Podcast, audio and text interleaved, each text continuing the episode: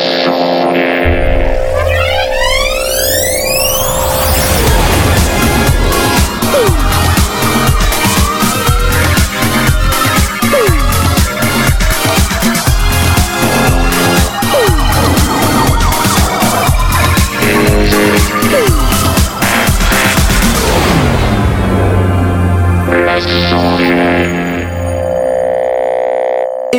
bonsoir à tous pour cette nouvelle émission des Sondiers, émission numéro 4 euh, qui est la cinquième, blablabla. Bla, bla, bla, euh, ce soir avec moi, Asmot. Bonsoir Asmot. Salut. Euh, on a Blast également avec nous. Applaudissements. Stop, ça suffit. Euh, comment ça va Blast, ça va? Ok, ça va. nous avons également avec nous Aurine. Applaudissements. Aurine. Bonsoir, bonsoir. Merci, merci. Ça suffit, public. Bon. Euh, ça va, Aurine? Ça va, ça va. Ok. Également avec nous ce soir, exceptionnel, le Mago. Bonsoir. Quelle nouvelle depuis euh, je sais pas combien de temps? Eh ben, j'ai mal aux pieds. voilà. On a vraiment une vie super intéressante. J'adore cette émission, c'est fantastique. Euh, nous avons également avec nous ce soir le grand chevalier blanc du logiciel livre. J'ai nommé Signy le pingouin, Monsieur Stan. Bonsoir. Salut. Salut. Ça c'est terrible. Oui, je sais. J'ai jamais, je suis jamais monté sur un cheval. Je suis allergique aux balles de chevaux pour l'anecdote. tu devrais essayer. Peut-être que si ça se trouve, euh, ça pourrait le faire. Mmh, Incroyable. Bienvenue. Nous avons également avec nous ce soir Jay. Bonsoir Jay. Bonsoir. Merci, Eh, merci. C'était bien les applaudissements. Ça vous a plu ou pas? Oui, c'était fou fou. Ah Moi ouais, j'en pas eu, incroyable, hein, mais hein. bon. Ah non, mais c'est c'est Parce que t'es moche. Voilà. Ce soir, émission spéciale avec un invité exceptionnel. Je vous demande d'applaudir, mesdames, messieurs, chers auditeurs, Nicolas Botti. Ça suffit. Bonsoir. Bonsoir à tous. Bonsoir Nicolas, merci d'avoir accepté de participer à notre émission dédiée ce soir euh, à un thème très très particulier qui nous tient cher au cœur. Faire sortir ses œuvres du studio. Alors qu'est-ce qu'on entend par là? Bien, il s'agit en fait de donner un certain nombre de pistes, de conseils à euh, des gens qui sont des home studistes euh, et qui vont euh, faire un certain nombre de choses dans leur studio pour pouvoir sortir, dépasser l'étape de la de la création confidentielle en quelque sorte. Donc euh, on a on a voulu t'avoir comme invité Nicolas. Merci beaucoup déjà euh, d'être d'être parmi nous. Euh, je pense que donc ça fait pas mal d'années maintenant, mais tu, tu pourras nous en parler euh, dans, dans une minute ou deux. Euh, tu es le, le metteur en ondes, comme tu te définis toi-même, de la saga Le Guide du Roultard Galactique, euh, écrite par Douglas Adams, mais en français. Oui. Euh, et donc, euh, est-ce que tu peux nous en dire un peu plus, euh, déjà en guise d'introduction, pour les gens qui ne te connaîtraient pas et qui écouteraient les sondiers? Euh, oui, alors euh, effectivement, je suis fan de, de Douglas Adams depuis, euh, depuis que j'ai 12-13 ans. Je l'ai découvert euh, en Angleterre. Euh, un jour, mon, mon correspondant anglais euh, de l'époque, euh, mais je lui avais demandé de, s'il si, connaissait une œuvre que je pouvais lire en anglais, mon premier livre à lire en anglais, et il m'a montré The Hitchhiker's Guide to the Galaxy, Douglas Adams. Mhm. Donc ça a été le premier bouquin que, que, que j'ai lu en langue anglaise, et euh, donc ça j'avais euh, 13-14 ans, et donc forcément ça a été un choc. Et euh, je suis assez. Après, j'ai découvert les autres déclinaisons effectivement de la série. Euh, D'abord la série télé qui avait eu pas mal de succès dans les années 80, et puis évidemment ce qui a tout commencé, c'est-à-dire la série euh, la série radio qui date donc de 1978. Pour ceux qui sont connaissent pas trop euh, H2G2 euh, euh, c'est voilà au début c'est une série radio qui a été diffusée sur les ondes de Radio 4 par un auteur tout jeune qui avait rien fait de, particulièrement glorieux avant, euh, donc il avait 25 ans à l'époque, c'est Douglas Adams, et en peu de temps, euh, cette, euh, cette série euh, audio est devenue, enfin cette série radio est devenue complètement culte, et ça a surpris tout le monde, même Douglas Adams lui-même et la BBC, parce que c'était un truc complètement... déjà, ils n'avaient pas l'habitude, ils avaient l'habitude de faire de la comédie, mais de la comédie mélangée à de la SF. Ils y comprenaient pas grand chose, donc ça avait été relégué, c'était diffusé le, les mercredis soirs à 22h30, et autant dire que personne s'attendait à un succès euh, de la série. Et donc, euh, en fait, au bout de 3-4 épisodes, ce qui s'est passé, c'est que la BBC a commencé à, à, recevoir du courrier de la poste avec juste écrit sur le nom des enveloppes, le nom des personnages, euh, avec une planète à la con, et ils se sont dit, bon sang, si ce truc-là, même le postier, il est au courant, il nous ramène le, le courrier, c'est que c'est qu'on tient quelque chose.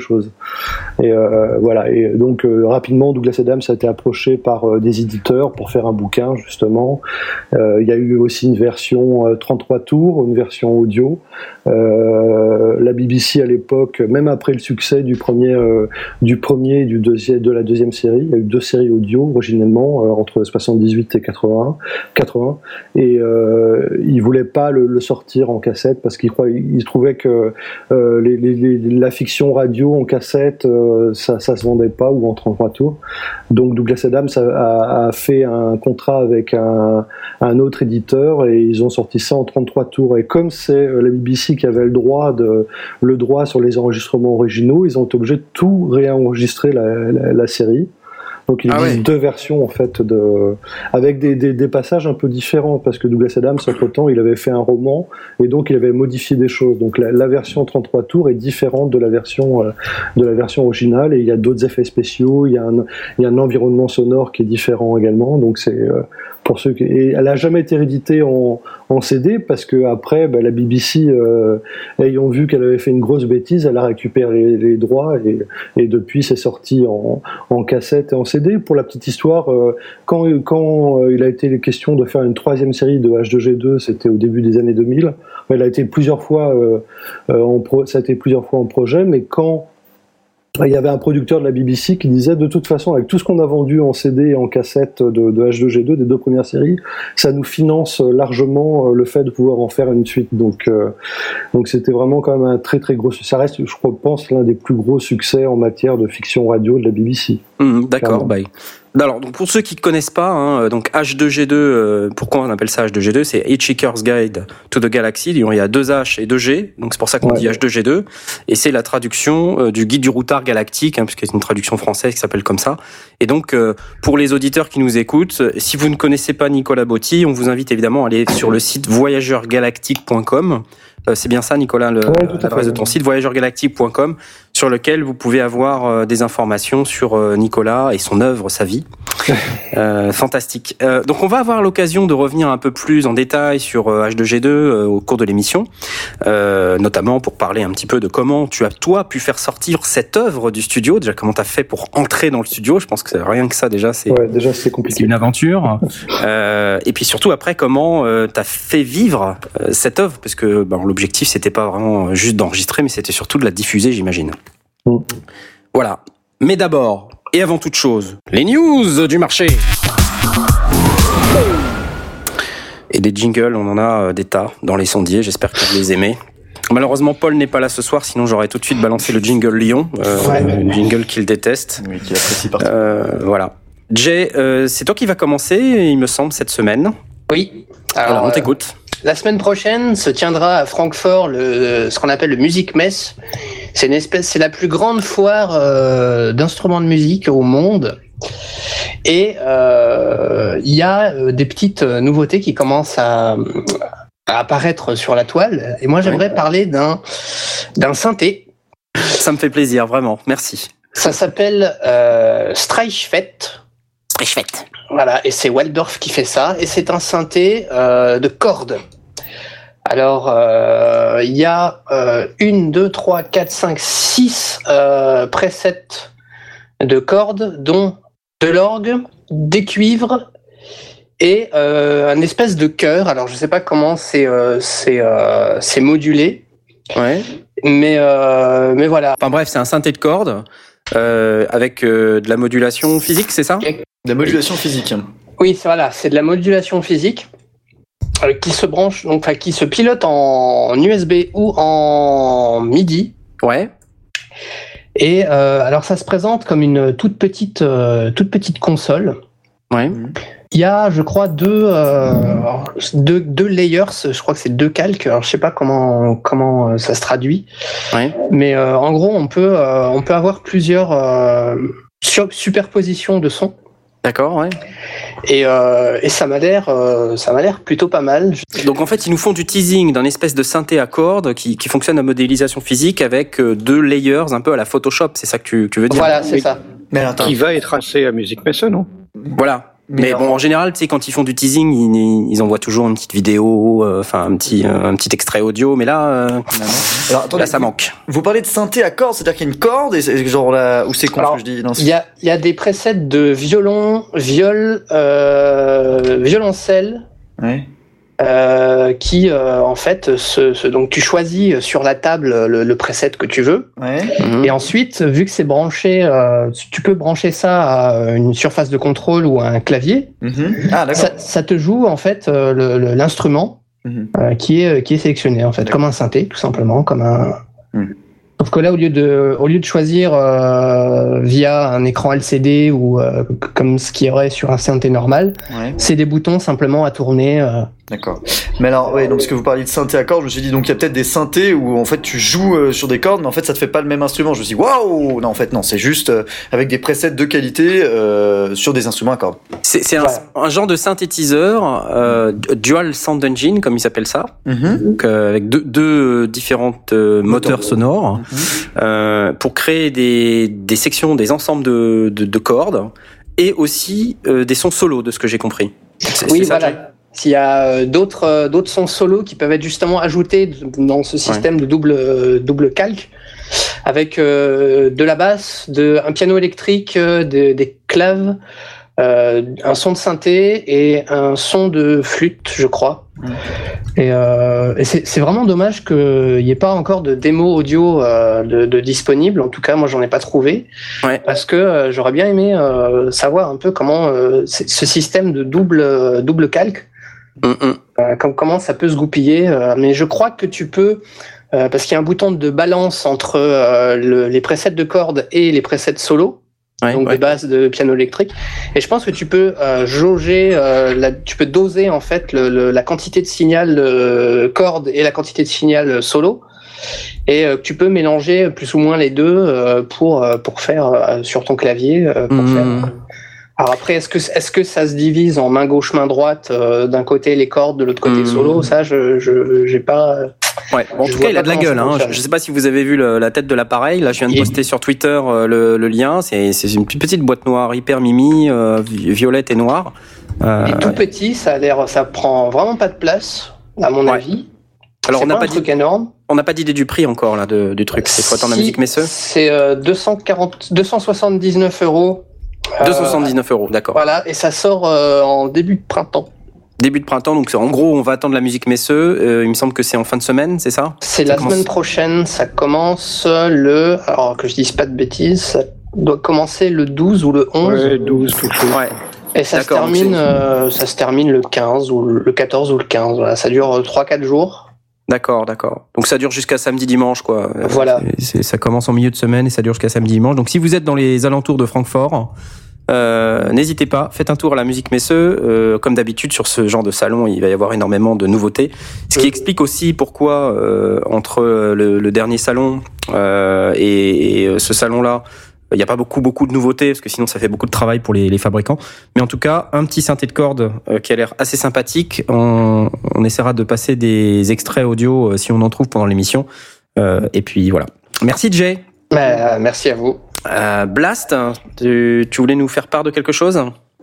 Oui, c'est pareil, une annonce ou une pré-annonce qui a été faite, euh, qui sera dévoilée à Musique Messe, c'est euh, des moniteurs euh, en, en 8 pouces, donc euh, dimension plutôt sympa, Ouais. mais surtout qui sont coaxiales, hein, coaxiaux. Coaxio, ouais. Coaxiaux, ouais.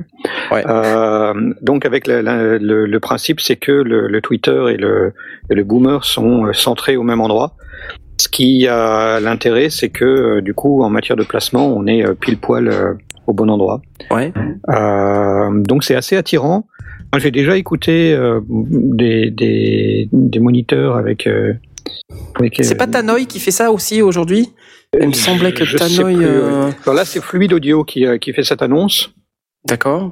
Euh, donc euh, j'en ai déjà écouté et c'est effectivement assez intéressant parce que dès qu'on a trouvé le sweet pot, euh, on est on est nickel. D'accord. On a toute la toute la gamme de fréquences qui est bien distribuée et c'est c'est assez plaisant. Euh, en plus, l'annonce est faite pour des, des la, la, paire sera à moins de 400 euros.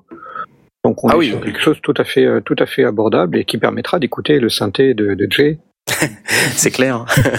Donc c'est le FX8. FX8. FX8 audio. audio ouais. Fluide Audio FX8. Alors je suis allé effectivement sur le site et euh, donc ils annoncent euh, Advanced 130 watts bi Bi-Amplified Monitor.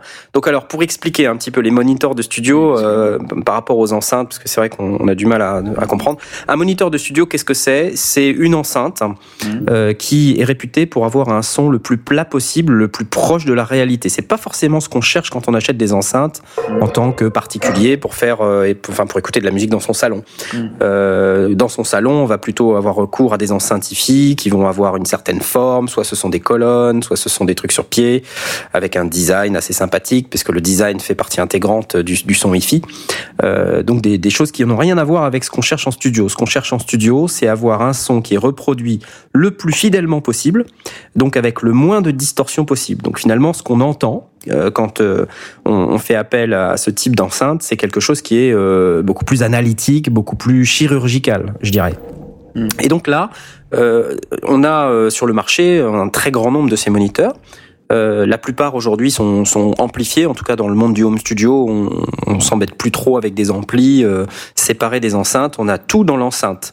Hein, C'est-à-dire que vous avez une, une boîte et dans l'enceinte vous avez en général deux ou trois euh, amplis pour alimenter deux ou trois haut-parleurs qui sont tous dans l'enceinte. Vous avez un haut-parleur de grave qui en généralement on arrive à, l'identifier assez facilement parce qu'il est plus gros. Vous avez l'haut-parleur de aigu qu'on appelle aussi le Twitter.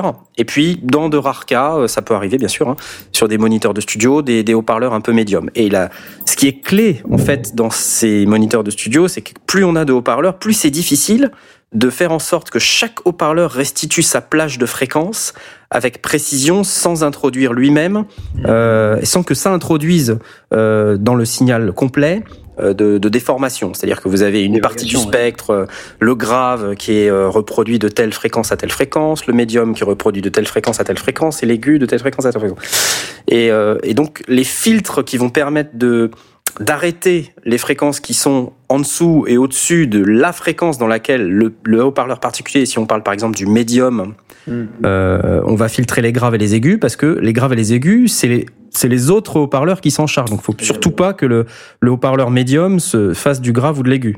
Et donc, il y a des filtres qui sont mis en œuvre dans ces euh, dans ces moniteurs.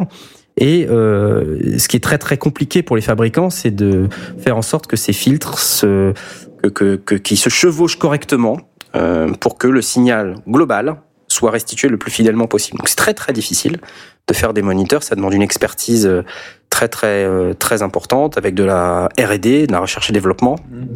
Et, et donc c'est ce qui explique aussi le prix en général élevé euh, de ces moniteurs. Là, on est en train de parler, tu disais euh, Blast de moniteurs qui valent 400 euros la paire. La paire, ouais, donc c'est pas beaucoup.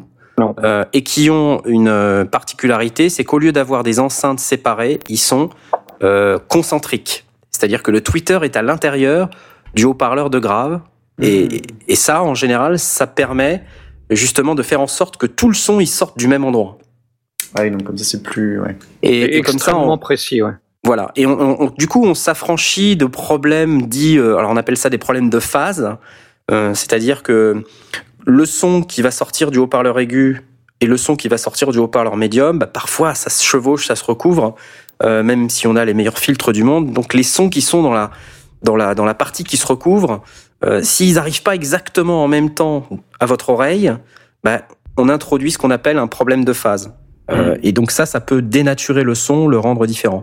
Et évidemment, la distance entre les deux haut-parleurs, s'ils ne sont pas concentriques comme dans le fluide audio FX8, euh, introduit des problèmes de phase. Donc voilà, tout ce qu'on dit ici, c'est qu'on a pour un prix de 400 euros la paire, un moniteur concentrique. Euh, donc c'est plutôt rare. Euh, et donc c'est plutôt une bonne nouvelle qu'à ce prix-là, on, on, ait ce type de technologie, hein, si je si j'entends bien. Mmh. Oui. Ah, maintenant, il faudra voir euh, à l'essai, bien sûr, mais mais c'est assez attirant. Voilà, on est. Et puis ça, ça donne une, envie. Ça a une belle gueule. Une Hein, belle ça, ça a Ouais, l'air ouais, pas c'est bien fait, c'est propre. Ils annoncent 35 Hz, 22 kHz, donc ça va quand même bien bien dans le grave et bien bien dans l'aigu. Ouais, ouais. Voilà. Et c'est amplifié. Oui, sachant qu'on n'a pas euh, spécialement besoin de travailler dans des fréquences de 20 à 35 Hz. hein. Non, le, le, le, le truc c'est que euh, plus tu descends grave et plus tu montes haut, plus tu te, tu te garantis que le l'intermédiaire va être le plus plat possible parce que c'est ça qu'on cherche, qu'il n'y ait absolument aucune fréquence qui soit privilégiée par rapport à d'autres et donc plus la, le, le range est, est large, plus tu as des chances que le milieu soit bien bien plat comme il faut. Très très intéressant. Merci Blast euh, pour le FX8 de Fluid Audio. Euh, donc allez sur Twitter, on a posté le lien. Euh, la suite, je crois, on va parler guitare, n'est-ce pas, Asmot Ouais, alors moi je voulais rebondir en fait sur une news euh, d'Audio Fanzine qui a été donc ils ont en fait ils ont publié dans, dans la semaine là un test d'une gratte hein, qui, qui est la Custom 77 euh, Sister Midnight. Alors au-delà de parler de ce modèle là, je voulais parler un petit peu plutôt de la marque Custom 77 parce que c'est une marque euh, française. Euh, Ah. plus, plus précisément euh, lyonnaise, hein, puisqu'ils sont ils sont basés à Lyon. Alors les, les guitares sont, sont fabriquées en Corée, ils sont, ils sont, ils sont en partenariat avec une, Mhm. une société coréenne, mais euh, c'est conçu à Lyon et c'est testé, machin, etc. Et ils font donc un, un certain nombre de modèles. hein. Alors c'est c'est pas excessivement cher parce que ça, ça commence dans les 350 euros.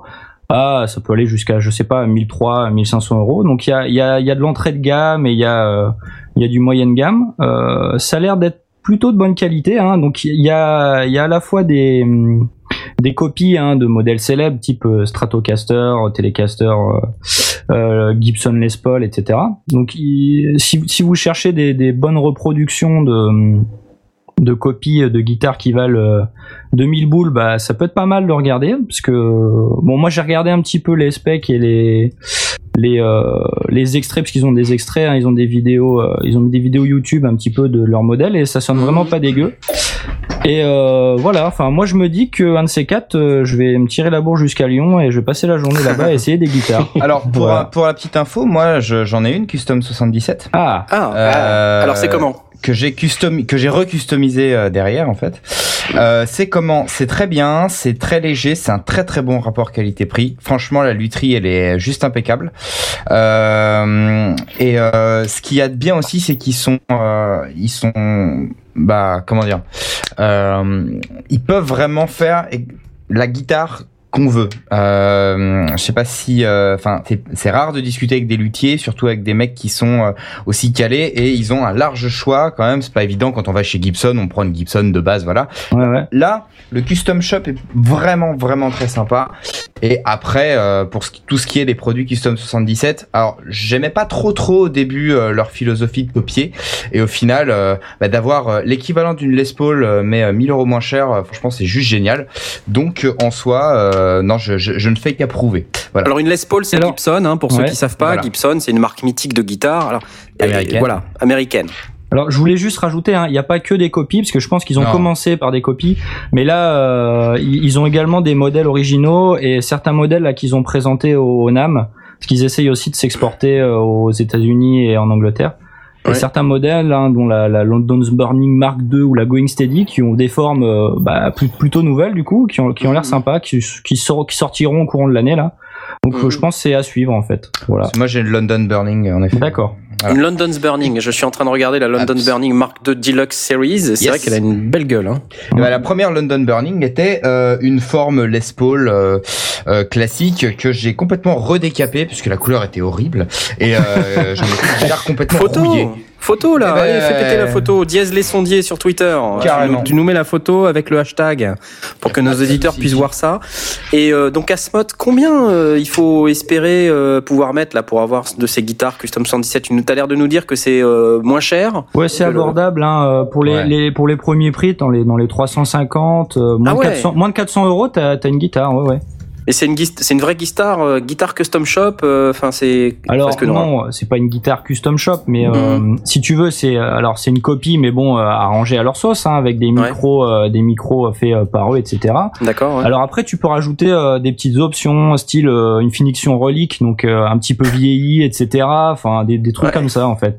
Tu peux un petit, voilà, tu peux un petit peu customiser euh, ta grade. Donc forcément, ça rajoute euh, le prix. Hein. Donc là, si je regarde, j'ai pris Ouais. une, une copie de Telecaster 375 euros.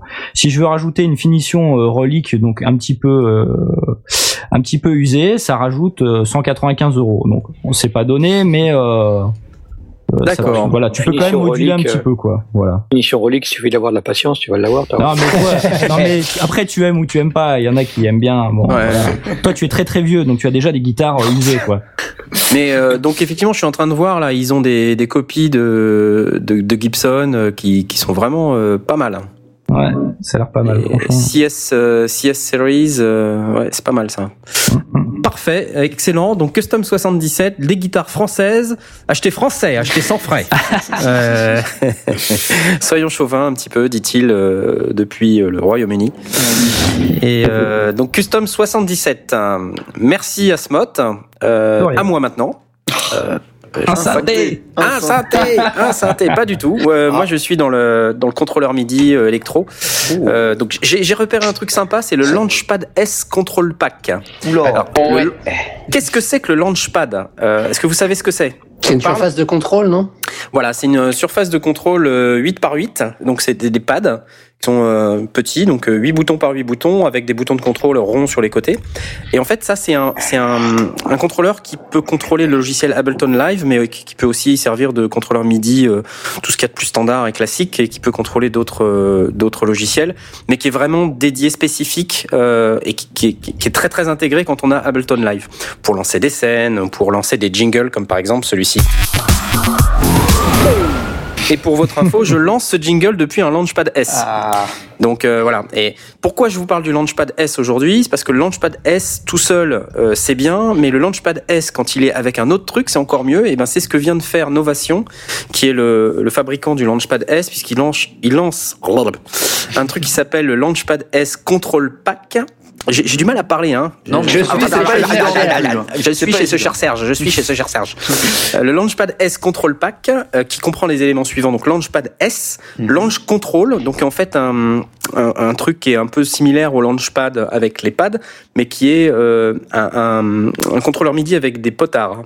D'accord, donc t'as Et 8 donc- par 8 potards ou t'en as moins quand même? T'as 8, 8 euh, le Launch Control, c'est 8 pads et 16 contrôles potards. Donc t'as encore d'autres pads mais qui peuvent te, te- permettre de faire d'autres choses. Et avec, ils vendent une version de Ableton Live Lite 9. Donc la version Lite, elle est un peu plus limitée, mais euh, Ouais. ça reste quand même Ableton Live, donc c'est quand même très intéressant. 1 giga de boucles et de samples euh, issus de la société Loopmasters, et c'est pas mal ce qu'ils font. Plus deux petites pochettes de rangement custom, si c'est pas mimi ça. Oh. Euh, ouais. Et euh, donc c'est c'est quand même euh, extrêmement intéressant parce que ça peut être utilisé aussi avec d'autres logiciels MIDI. euh, ça peut s'utiliser avec un iPad.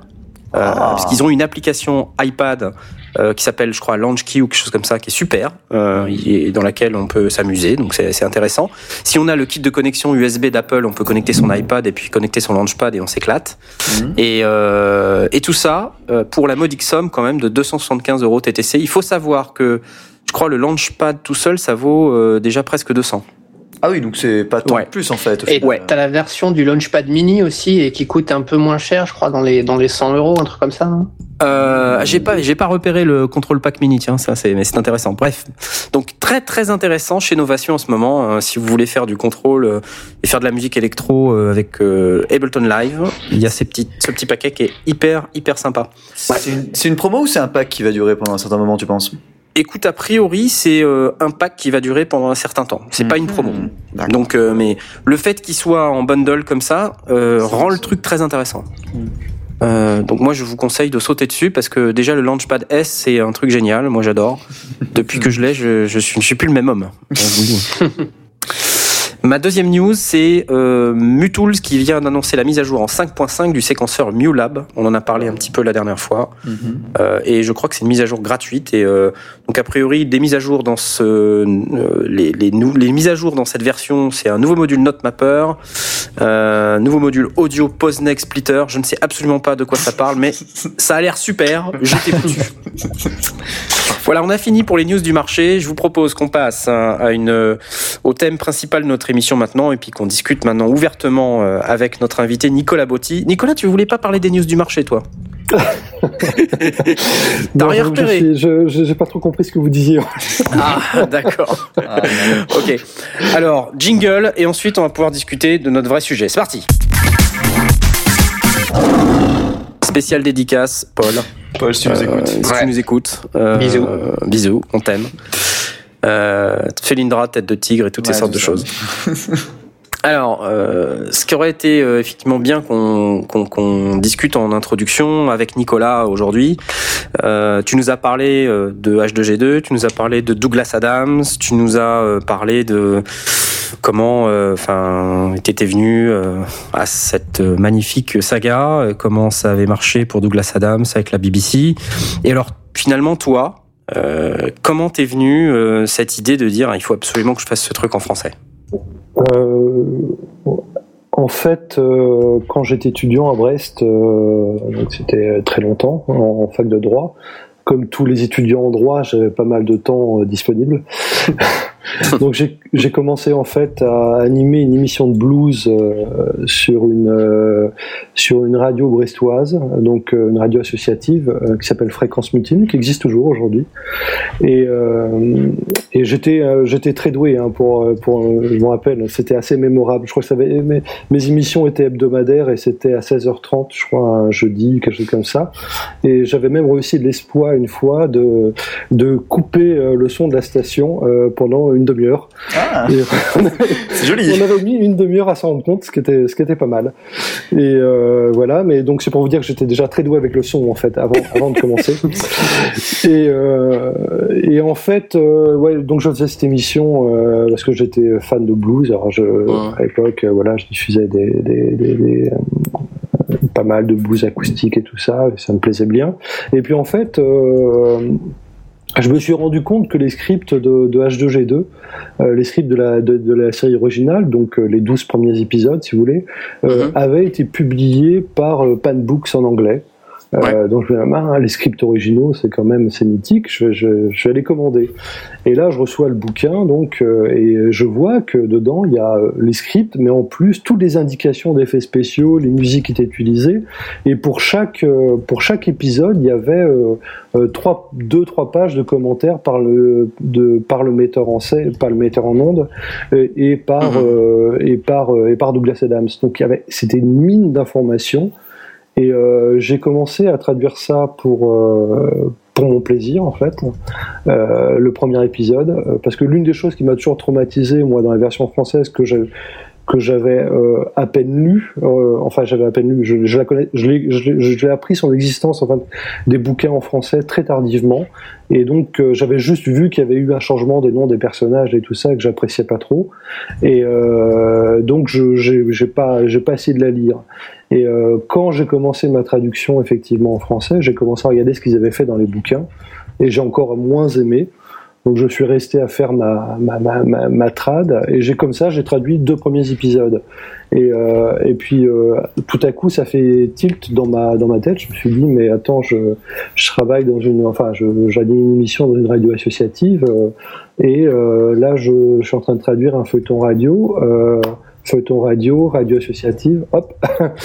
Donc en fait, ce que j'ai fait, c'est que je suis allé voir le directeur de, de la station euh, euh, à l'époque et, euh, et je lui ai dit, bah écoute, moi j'aimerais bien euh, traduire, mettre ça en, en onde pour, pour, pour la radio, si tu es d'accord d'aller de, d'aller sur le projet et tout ça. Il m'a regardé un peu avec des yeux ronds parce que autant vous dire qu'en 95, eh ben, la fiction radio, elle était aussi vivante que qu'elle l'est aujourd'hui, donc c'est-à-dire euh, Pas. elle n'existe pas.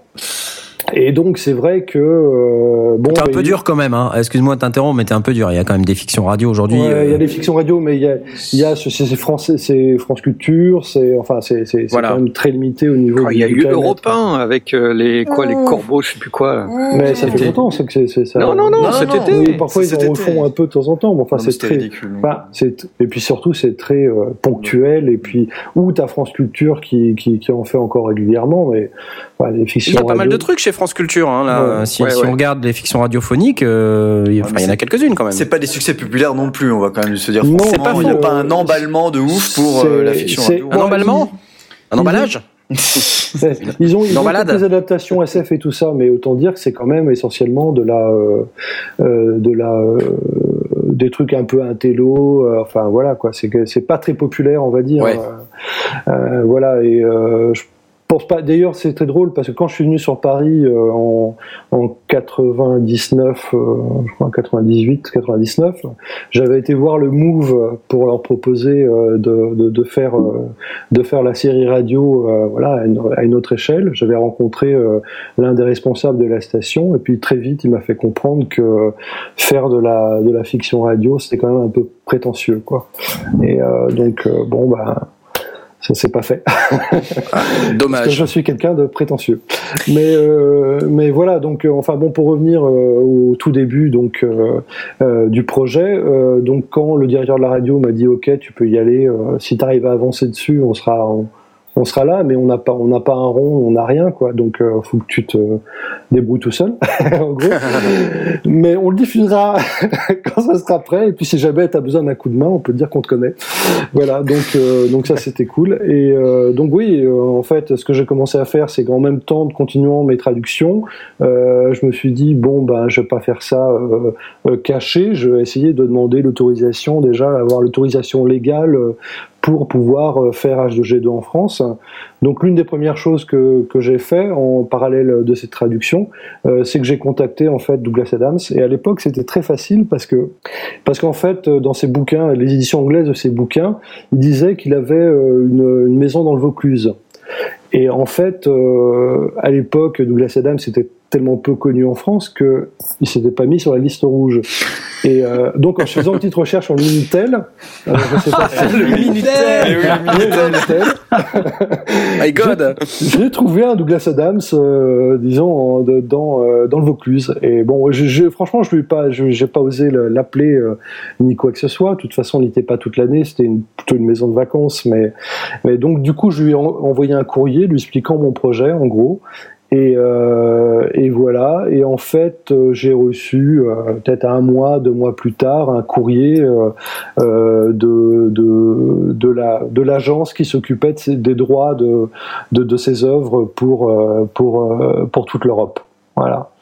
Euh, hors Angleterre. Euh, donc, Alors ça s'est euh, passé comment la, la relation avec ces personnes? Parce que là, tu, tu, tu veux rentrer en contact avec l'auteur, ouais. finalement, c'est pas lui qui te répond, c'est quelqu'un d'autre. Et non, c'est quoi? voilà. Et donc, bah, ils ont été, ils m'ont dit oui. Douglas Adams nous a transmis votre courrier et tout ça. Mhm. Il n'y a pas de souci. Maintenant, voilà, vous estimez, il va falloir, on peut, parce que j'avais demandé évidemment mon courrier si je pouvais le faire gratuitement, puisque j'avais pas de budget. Mhm. Et là, là, on m'a dit, ben non, c'est pas trop possible. Il y a normalement quand même, voilà, il faut, faut payer des droits. Mhm. Et, euh, et donc, ils m'ont dit, euh, en Allemagne, euh, notamment, euh, il y a, ça a été adapté pour une radio associative et aussi pour une radio commerciale. Il y a eu deux adaptations en Allemagne et euh, ils ont payé des droits. Et euh, là, je, commençais à leur dire oui, parce que je les ai eu au téléphone. Du coup, on a discuté au téléphone, et euh, je leur ai dit oui, mais Douglas Adams en France, euh, il n'est pas connu du tout. Donc, je vais pas trouver 10 000, euh, je sais pas, l'équivalent de euh, de 10 000 euros à l'époque. Bon, on était en francs évidemment, pour pour payer des droits à Douglas Adams, parce que là, je les aurais pas. C'est sûr, personne va me donner cet argent. Et donc, on a on a discuté pendant un certain temps comme ça, et puis on, s'est mis d'accord sur un petit un tout petit. Hein. C'était, j'avais pas payé grand chose, mais j'avais un, j'avais un contrat en bonne et due forme, signé, toutes les autorisations et tout ça. J'ai dû payer l'équivalent de, euh, bon, je dis pas de bêtises, hein, euh, peut-être 500 ou 1000 euros, un truc comme ça. Ah ouais, quand même. Pour les droits pour toute la France. Euh, ouais, pour non, pour le diffuser euh, à Brest, hein, Ok, d'accord. une fois. Mais la, la question est Non, non, non, non, c'était assez. euh, normalement, j'avais même pas le droit de l'enregistrer sur DV, sur CD, ni quoi que ce soit. C'était juste le droit pour une diffusion. Voilà. C'est fou. D'accord. Et, euh, et eux, ils me faisaient une faveur euh, là-dessus. Hein, et c'était, ils m'avaient fait comprendre que c'était pas. Et peut-être que je dis n'importe quoi en fait. C'est, c'est plutôt. euh, ouais, c'est plutôt. euh, attendez. Euh, c'est dommage. J'aurais dû essayer de retrouver mes, mes contrats de l'époque, Mhm. mais euh, bon, bref, ça va. Ouais, tu ça peux les dire en 500 francs, euros maxi. Tu peux les dire en francs, ouais, vas-y. plus, ouais. Je vais dire en franc, mais. non, non, non, mais je, je me rappelle même plus exactement du montant, donc euh, il faudrait que je. Donc, euh, donc voilà, mais bon, c'était pas une grosse somme, mais globalement, comme j'avais zéro pour commencer et que j'étais étudiant, si, c'était quand même un peu d'argent. Donc, quand j'ai eu en tout cas l'acceptation de, de, de, de- de l'avocat et que j'ai eu le contrat, euh, le contrat a été signé par Douglas Adams, euh, je me rappelle rappelle, ça, ça avait mis environ un mois à me parvenir parce qu'on m'avait expliqué que Douglas Adams était en, en voyage promotionnel entre les États-Unis et l'Australie, donc ils avaient du mal à le joindre. Et euh, quand j'ai réussi à obtenir ce, ce contrat, ben, c'était super important pour moi parce que du coup, euh, qu'est-ce qui me manquait là? J'avais la radio qui était d'accord, j'avais euh, l'autorisation des de, de, de Douglas Adams. Ce qu'il fallait maintenant, ben, c'est déjà que je trouve de l'argent pour pour le faire. Ouais. Déjà, j'avais fait effectivement une espèce de mini plan, business plan, donc euh, euh, parce que évidemment, euh, mon truc c'est qu'il fallait que je- j'essaie de trouver des solutions, des, financements, et donc je pensais notamment aux, subventions publiques et tout ça. Donc j'ai fait tout un dossier en mettant un business plan. Heureusement, à Brest, on avait une, on a, qui existait toujours un studio qui est un studio associatif mais géré de façon enfin quasi prof, enfin professionnel, enfin vraiment équipé d'une façon professionnelle et tout ça, et qui était euh, bon, je pense pas trop cher, mais bon, euh, en gros, euh, je sais que pour la semaine, ça devait être quelque chose comme, euh, euh, euh, j'ai peur de dire des bêtises, mais enfin ça doit être 1000 euros, un truc comme ça Mhm. pour la semaine, donc c'était pas très cher, mais il Mhm. fallait quand même les sortir. Ouais. Bon, et moi, comme j'étais quelqu'un de très, euh, de très, euh, de très euh, novice et très optimiste, vous savez, c'est, en fin de compte, si vous regardez les, les, les séries radio de H2G2, là, les deux premières saisons, c'est 6 heures de programme, quoi. C'est euh, 12 Ouais. épisodes, une demi-heure. Et je m'étais dit, euh, moi, je me suis dit, En bon, une semaine, euh, c'est torché, quoi. Ouais, voilà, une semaine d'enregistrement et une semaine pour le mixage montage, et c'est bon. Oui. Pauvre fou. Ouais, je, je pensais faire un business plan réaliste. hein. Ouais. Donc, euh, donc voilà, donc j'avais fait ça comme ça et euh, et, euh, et donc voilà, j'avais mis. euh, puis bon, euh, pour les comédiens, je me suis dit, bah les comédiens ils vont pas être payés, je vais trouver des des des, des, des comédiens copains, qui, vont- ouais. voilà, euh, qui vont vouloir faire ça, bien vouloir faire ça bénévolement. Donc en gros, j'arrivais j'arrivais à un, à, à un budget qui était pas euh, qui était pas très élevé, quoi. Ça devait être euh, euh, 3-4 000 euros que je devais récupérer en gros. Donc Ouais, euh, voilà, mais bon, fallait déjà les avoir. Donc avec ce contrat et tout ça, j'ai commencé à aller voir euh, ben, la mairie de Brest. Été voir euh, euh, les- une librairie euh, à Brest qui est un peu l'équivalent de la Fnac, enfin en taille, euh, qui s'appelle Dialogue. Mhm. Ouais. Et j'ai été voir euh, une mutuelle étudiant euh, qui la- s'appelait, euh, qui s'appelle peut-être encore la SMEBA. Voilà. Donc là, euh, t'étais dans une démarche de, euh, je, je veux, euh, ouais, je veux monter- pouvoir, euh, voilà, monter, faire de, de la promotion, avoir des partenaires, etc. Tout à fait. Ben, disons que j'avais l'autorisation de j'avais l'autorisation de la radio. Donc maintenant, il me manquait l'argent. Donc je me suis dit, bon, ben Ouais. voilà. Et en fait, j'avais commencé à, aussi parallèlement à essayer de faire une- un mini casting. Euh, en me disant, là on devait être en janvier, février, quelque chose comme ça, euh, et j'avais prévu d'enregistrer au mois de septembre. Donc euh, vers, vers mars-avril, j'ai commencé à chercher des, des comédiens, et je suis assez rapidement euh, arrivé à trouver, euh, assez rapidement aussi à en trouver une dizaine, euh, sachant que moi j'avais fait du théâtre quand j'étais ado, donc j'avais quelques petits contacts, mais, euh, Mhm. mais bon, il fallait que des gens qui soient, puissent venir euh, euh, et être dispo sur Brest euh, au moins deux semaines, quoi, au moins une semaine de répétition, une semaine d'enregistrement, parce que c'est ce que j'avais Et bénévole. et bénévoles, voilà. Donc euh, bon, essentiellement des, des étudiants qui puissent se permettre d'avoir deux semaines de dispo au mois de septembre. Et, euh, et voilà, donc je suis parti comme ça. Et au début, ça s'est fait assez facilement, je dirais. Euh, J'ai commencé à avoir des rendez-vous à la mairie, euh, auprès de dialogue et tout ça. Bon, euh, euh, les gens me regardaient un peu bizarrement quand même, parce que quand je commençais à parler de fiction radio, déjà ils comprenaient pas trop de quoi je parlais.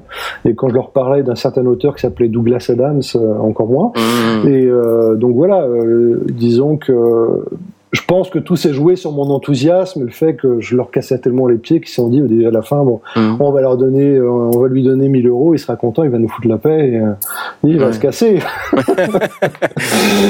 donc voilà, et en fait, euh, donc en fait, ceux qui ont donné de l'argent à cette époque-là, voilà, ça a été la mairie de Brest qui, et, et franchement, je trouve ça assez miraculeux parce que euh, j'avais été voir le, le, le, le- le- les, comment dire, le responsable culturel et j'ai dû remplir un mini dossier, mais ils m'ont donné finalement de l'argent a- assez euh, assez rapidement, selon mes souvenirs. Et Mhm. euh, pareil pour euh, pour pour Dialogue, la, la librairie de la librairie de Brest, ça a été finalement euh, pas si compliqué que ça de, de trouver. Enfin, je demandais pas des fortunes.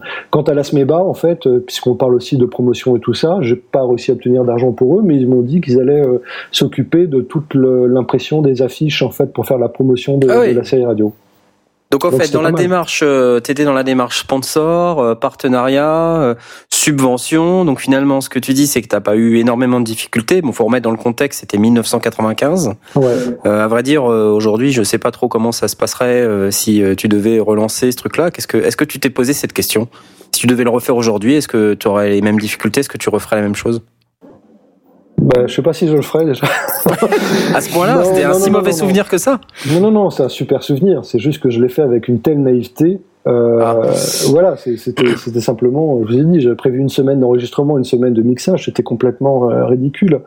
Et Alors dis-nous, qu'est-ce qui, qu'est-ce qui s'est ce passé qui s'est passé finalement en fait, euh, c'est que bon, ben voilà, j'avais j'avais j'avais réussi à, à comment dire à récupérer de l'argent, donc j'ai j'ai bloqué le studio pour deux semaines, euh, donc très content de moi, de moi, et euh, j'avais prévu donc euh, une semaine avant, euh, je vois mes acteurs, euh, certains pour la première fois d'ailleurs, et, euh, et on commence les répètes. Et donc Ouais. j'avais prévu tel jour, voilà, vous vous pointez pour faire les, les répètes. Et en fait, euh, et j'avais aussi, je me rappelle, j'avais fait des, des flyers que j'avais distribués à la, fla- à la, à la fac, excusez-moi, à l'université pour essayer vraiment de rameuter le maximum de monde. Donc j'ai eu, euh, j'ai eu euh, un club de théâtre, des choses comme ça. Mais bon, bref, le jour J, euh, le problème, ben, c'est que surtout les, les 15 personnes qui m'avaient dit oui, je me suis retrouvé avec trois acteurs en fait. Donc premier jour, le truc des, répètes. Et là, Tout quand j'ai vu, quand j'ai vu leur passer, je me suis dit putain, trois heures plus tard, on était, on était toujours trois, enfin quatre avec moi quoi. Je me suis dit euh, bah non, je vais peut-être arrêter là parce que c'est du n'importe quoi qu'on va faire quoi. Faut dire que dans, dans- si vous prenez tous les euh, les, les, les six heures de programme, euh, ça fait environ une soixantaine de personnages. Donc euh, à quatre, on n'allait pas faire, euh, on n'allait pas faire 60 Mmh. personnages. Donc euh, Ouais, Un avec c'est l'accent marseillais, un avec Voilà. l'accent chinois. euh, déjà, dans, dans la base, évidemment, 15, on est, ça veut dire que que- qu'on on devait tous endosser trois quatre rôles différents. Bon, après, il y a des petits rôles, il y a, des, il y a un peu de tout, mais, mais c'était clair que pour moi, 10-15 comédiens, pour déjà enregistrer le truc, c'était quand même le minimum, quoi. Sinon, Ouais, ouais. on pouvait rien faire. Donc 3-4, c'est vrai que là, j'ai carrément, je, je, enfin, je leur ai dit euh, clairement, aux trois qui étaient venus, j'aurais dit, bon, écoutez, euh, t'as peut-être flippé quoi. chez nous. Ouais, j'ai flippé grave là. J'ai Ouais. flippé grave. Je me suis dit, mais attends, si déjà j'ai un problème à ce niveau-là, euh, euh, ça va être quoi le reste, quoi. Ouais. Et en fait, euh, ils ont été très gentils et très, ils m'ont beaucoup soutenu à ce, moment-là, mes, mes comédiens. Et du coup, ils ont, ils ont appelé des potes, ils ont appelé à droite et à gauche. Et Ah, puis, excellent. et puis dans le lendemain, quand on, quand s'est réunis à nouveau, ben non, on était, on était, on était trois fois plus long. Enfin, on était dix environ, quoi. Donc, effectivement, ça a permis de, de, de se dire c'est bon, on y va. Bon, ceci dit, encore une fois, hein, pareil, une semaine de répète, euh, on a eu le temps de lire euh, une ou deux fois le texte, euh, chacun, tu vois, là, pour, pour s'accoutumer un peu au, au, euh, au, euh, au texte, hein, pour qu'ils bon, ils aient une idée de, de, de- parce que la plus évidemment, euh, il y en avait aucun qui avait lu l'œuvre euh, avant, quoi. Donc ils étaient quand même, c'est moi qui leur ai présenté. J'avais fait un dossier de, de 20 pages où je présentais toute la série, tout ça. Donc ça c'était dans, notamment dans le cadre du financement. Donc j'avais quand même un petit un espèce de petit book à présenter aux gens et puis voilà qui était impliqué dans le projet où je leur disais voilà à quoi ça ressemble. Vous pouvez le lire, vous, vous aurez toutes les expli- explications sur euh, sur H2G2, euh, pourquoi c'est important et l'histoire et tout le tralala quoi. Et euh, et donc on s'est réunis donc réunis une semaine plus tard en studio et c'est là au bout de la première journée que je me suis rendu compte que j'étais mal parti parce que je crois qu'on avait dû réussir à enregistrer l'équivalent de peut-être la moitié d'un épisode, un truc comme ça. Enfin bon, euh, et euh, j'avais 12 épisodes à enregistrer, donc c'est vrai que c'était très. euh, Et en fait, l'un des trucs que je me suis aperçu aussi, c'est que du coup, euh, bon, bah, il y avait le, il y avait un studio où on pouvait mettre trois ou quatre micros. euh, je pense que c'était trois micros, euh, parce que après, il avait une console et vous savez, il y a différentes pistes, euh, tout ça. Mm, Tout est enregistré en DAT, euh, qualité numérique et tout ça, donc superbe qualité. Euh, L'ingé du son euh, très sympa, euh, donc euh, là-dessus il n'y avait pas de problème. Le seul truc c'est que déjà il y avait un problème, on a perdu beaucoup de temps au départ avec ça, c'est que les comédiens, ben, ils n'ont pas l'habitude de, de jouer en radio, ils avaient tendance à bouger les bras et, euh, et à bouger la tête en, en, en- Ouais. en li- en lisant le script, quoi, en, essayant, Ouais. en essayant d'interpréter le truc. Et évidemment, en radio, ben non, tu Ouais, bouges ta, tu bouges ta tête de- de- d'un demi centimètre, et ben ça s'entend. Euh, donc, euh, donc il a valu, on, Mm. on a recommencé, on a, on a refait pas mal de prises comme ça au début. Et euh, donc le, le- le début, on a perdu beaucoup de temps, et après il a fallu foncer comme des malades. Et, et, et c'est vrai que ce qui a été compliqué après, c'est de se après qu'on est passé au mixage montage, c'est de me dire mais merde, j'ai même pas eu euh, si j'avais eu le temps de faire une deuxième prise là-dessus au moins quoi. Mmh. Ouais. Et euh, c'est vrai que ça s'est fait euh, super rapidement.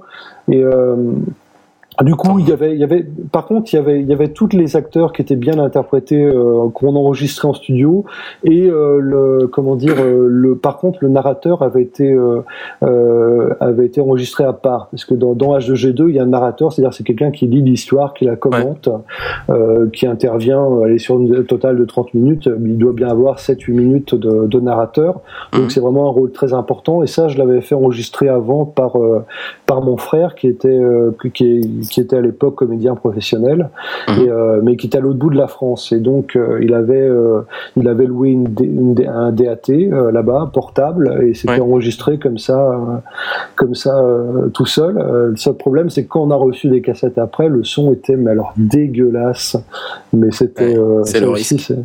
Ouais, c'était effectivement, euh, il s'était pas écouté ou il avait fait ça dans les conditions où on entendait les bruits autour. Et je me rappelle qu'on avait passé pas mal de temps à, à essayer de limiter les dégâts, quoi. Ouais, on, a- on un- avait abordé un peu ce sujet euh, dans une de nos précédentes émissions. On disait, euh, c'est vrai que quand on fait l'appel à des gens qui s'enregistrent euh, séparément, c'est difficile de garantir la, la qualité de Ah oui, l'enregistrement. il n'y avait pas de niveau de qualité. On sentait que la voix, en plus, avait un ton différent, était complètement différente. Bon, alors après, c'était le narrateur, heureusement, il n'était pas mélangé aux autres. Ouais. Mais, euh, mais non, ça allait pas. Euh, clairement, et d'ailleurs, si vous écoutez la série, euh, puisqu'elle est disponible euh, à l'écoute sur mon site, hein, les 12 épisodes, les, les, les, six les, les six premiers épisodes, j'ai enregistré le narrateur euh, un an plus tard, en fait. Ouais. Tellement j'en étais pas content. Je l'ai pas fait pour la deuxième série, donc vous pourrez, vous pourrez entendre la différence entre le premier et le deuxième narrateur. Mais, euh, mais c'est vrai que c'était euh, cette histoire de alors qu'en studio on avait quand même une qualité d'enregistrement qui était remarquable quoi quand même c'est vrai que c'était c'était c'était super et puis là on avait ce son pourri euh, provenant d'une DAT euh, d'un DAT enregistré comme ça euh, sur un DAT portable ouais avec très mauvaise qualité ça faisait un peu mal aux oreilles quand même Ouais, ouais.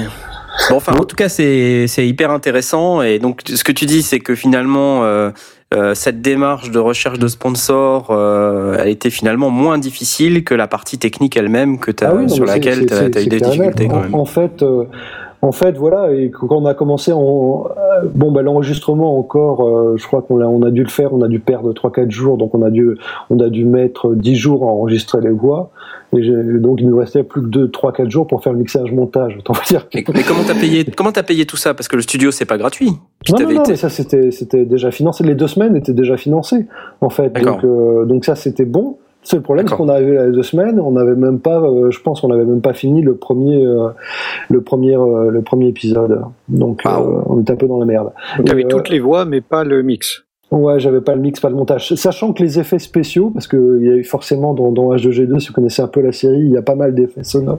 Ouais. Des effets sonores, et les effets sonores avaient, avaient été, euh, j'avais euh, travaillé avec un, un mec qui était DJ, et puis un autre qui travaillait à Radio France. Et euh, ça, j'avais travaillé ça en amont, je les avais payés, vraiment c'était ridicule, hein, genre 200 euros, un truc comme ça. Et il m'avait fait tous les effets sonores pour, pour la pour, pour la série quoi. Donc c'était euh, un gros travail déjà qui avait été fait en amont. Après, on s'est rendu compte, euh, on s'est rendu compte bah, que certains effets sonores ça allait pas, donc on en a recréé d'autres en en, euh, en studio. Et en fait, je faisais souvent l'aller-retour entre la médiathèque pour aller emprunter des DVD, des CD pour avoir les bons sons, pour avoir euh, euh, voilà, et où on refaisait des, studios, des, des, des effets sonores au dernier moment en studio avec les moyens du bord. Enfin, c'était assez, euh, c'était assez rock'n'roll quoi. Et sinon, j'avais prévu pour chaque euh, épisode, comme euh, Douglas Adams euh, dans H2G2, c'est pareil. Chaque fois que le narrateur parle, vous avez une, un- une musique de fond. Et euh, c'est pareil, je m'étais amusé justement. Alors, j'avais pas repris la liste exacte des, des morceaux qui avaient été utilisés par Douglas Adams. Je me suis justement amusé à faire à faire ma propre playlist en fait euh, euh, pour le narrateur. Et euh, là, j'avais mélangé autant de la musique ethnique que du jazz, que du enfin, je m'étais vraiment amusé comme un petit fou après. Ah d'accord. Donc ça, c'est la, la musique d'intro euh, Ouais, ouais ça Le Centre de- de création musicale de Brest, Fréquence avec la. et la compagnie Le Tout Théâtre présente le guide galactique par Douglas Adams. C'était la classe hein, quand même. Hein. c'est la musique est mythique pour moi.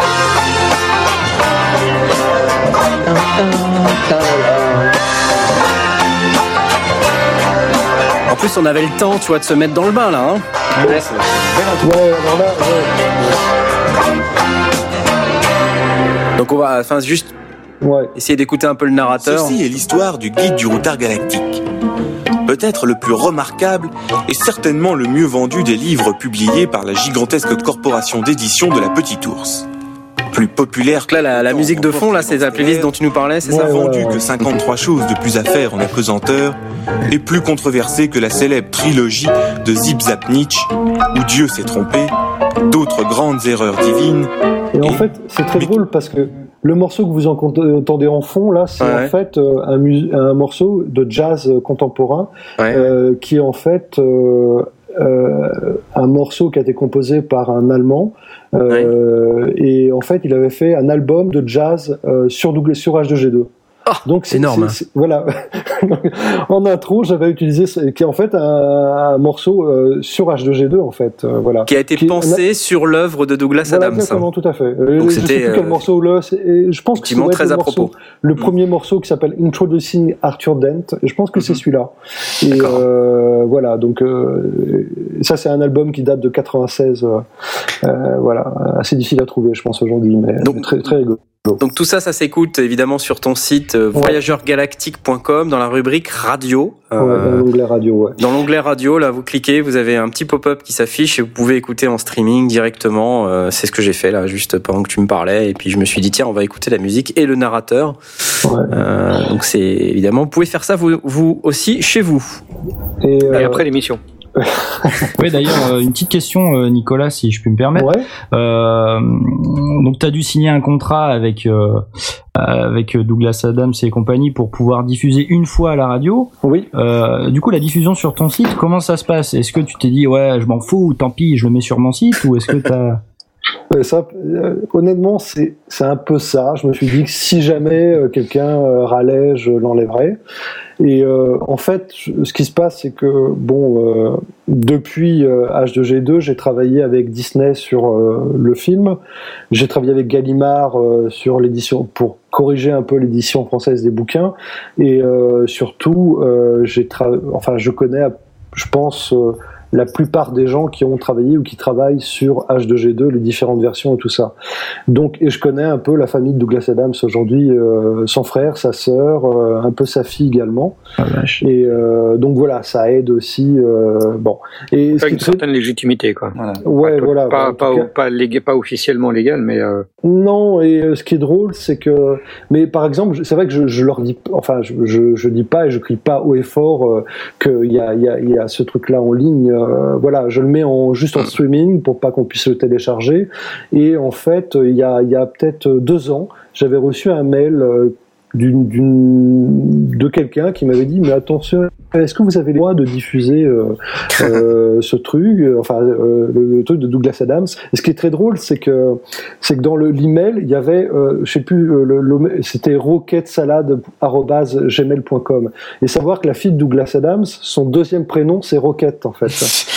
Et, euh, et donc je je me suis douté que c'était elle et qu'elle voulait dire. Et, euh, et donc je lui ai répondu gentiment. Je lui ai dit écoutez c'était un truc que j'avais fait en 95 j'avais j'ai l'autorisation. J'ai pas l'autorisation pour le mettre en ligne mais euh, pour moi c'est un euh, c'est aussi une façon de, de, de, faire découvrir la, la série radio au, public français et de et également de rendre hommage à tous ceux qui ont travaillé sur la série, parce que je l'ai pas fait tout seul. Mhm. Euh, voilà, et puis euh, non, elle m'a- très gentiment répondu que euh, elle y voyait strictement aucun problème, qu'elle était qu'elle n'était pas au courant, qu'elle trouvait mon, mon initiative et mon truc très bien. Donc euh, voilà. Mais euh, sinon non, j'ai pas. Encore une fois, si j'avais le moindre problème, je retirais. Ou euh, mais je connais suffisamment de monde autour de, de l'univers Douglas Adams et de, de G2 pour euh, je crois savoir à peu près ce que j'ai le droit de faire et pas faire. Voilà. En tout cas, évidemment, euh, participer au sondier et vu la, centaine de milliers de personnes qui nous écoutent euh, actuellement en ce moment. Hein. Salut vous trois. Euh, je vais la faire à chaque fois. c'était 4 la fois dernière. Ouais, mais ils sont encore moins parce que tu sais, au fur et à mesure, les gens, se- ça, ça, ça s'essouffle. Non. Donc euh, voilà, tu, tu vu le, le public énorme qui nous écoute aujourd'hui, évidemment, il faut qu'on rappelle, tu n'es pas Nicolas Botti, tu ne parles pas du tout de Douglas Adams, tu n'as pas du tout enregistré euh, Non. euh, le guide du Absolument routard pas. galactique en français, donc euh, personne ne peut venir t'embêter, hein, Absolument. soyons Non, clairs. non. Non, mais il y a, y a- il y a aucun problème. Enfin, euh, voilà. Enfin, au moment en tout cas, si on revient sur euh, sur l'histoire de, de, de la période de l'enregistrement de, de de la série originale, euh, donc moi j'avais décidé, je détestais les, les, les, les noms français, mais j'avais décidé de les garder en fait. C'est pour ça que vous voyez Arthur Accro euh, euh, Ouais. dans la, par exemple, dans dans, dans, dans la radio aussi, c'est que je me disais les rares personnes qui connaissent le bouquin, au moins ils seront pas, euh, Ouais, ils seront ouais. pas, Mm. euh, voilà, gênés quoi. Et en fait, j'appelais, vous voyez, si vous regardez l'affiche sur mon site, vous voyez que au début ça s'appelait le routard galactique, euh, parce qu'à la limite je préférais au guide galactique. Mhm. Mais en fait, il y avait un truc que j'étais courant à l'époque, c'est que les éditions du guide du routard avaient porté plainte euh, Ah. contre De Noël à l'époque quand le guide du routard galactique est sorti en France parce qu'ils estimaient que euh, le routard était un mot euh, qui leur appartenait. Donc c'est pour ça qu'en fait les éditions, la première édition de, de- des books de Glass Adam s'appelait le guide du routard galactique, Ouais, et ouais, les suivantes s'appelaient le guide galactique, ce qui est vraiment très moche.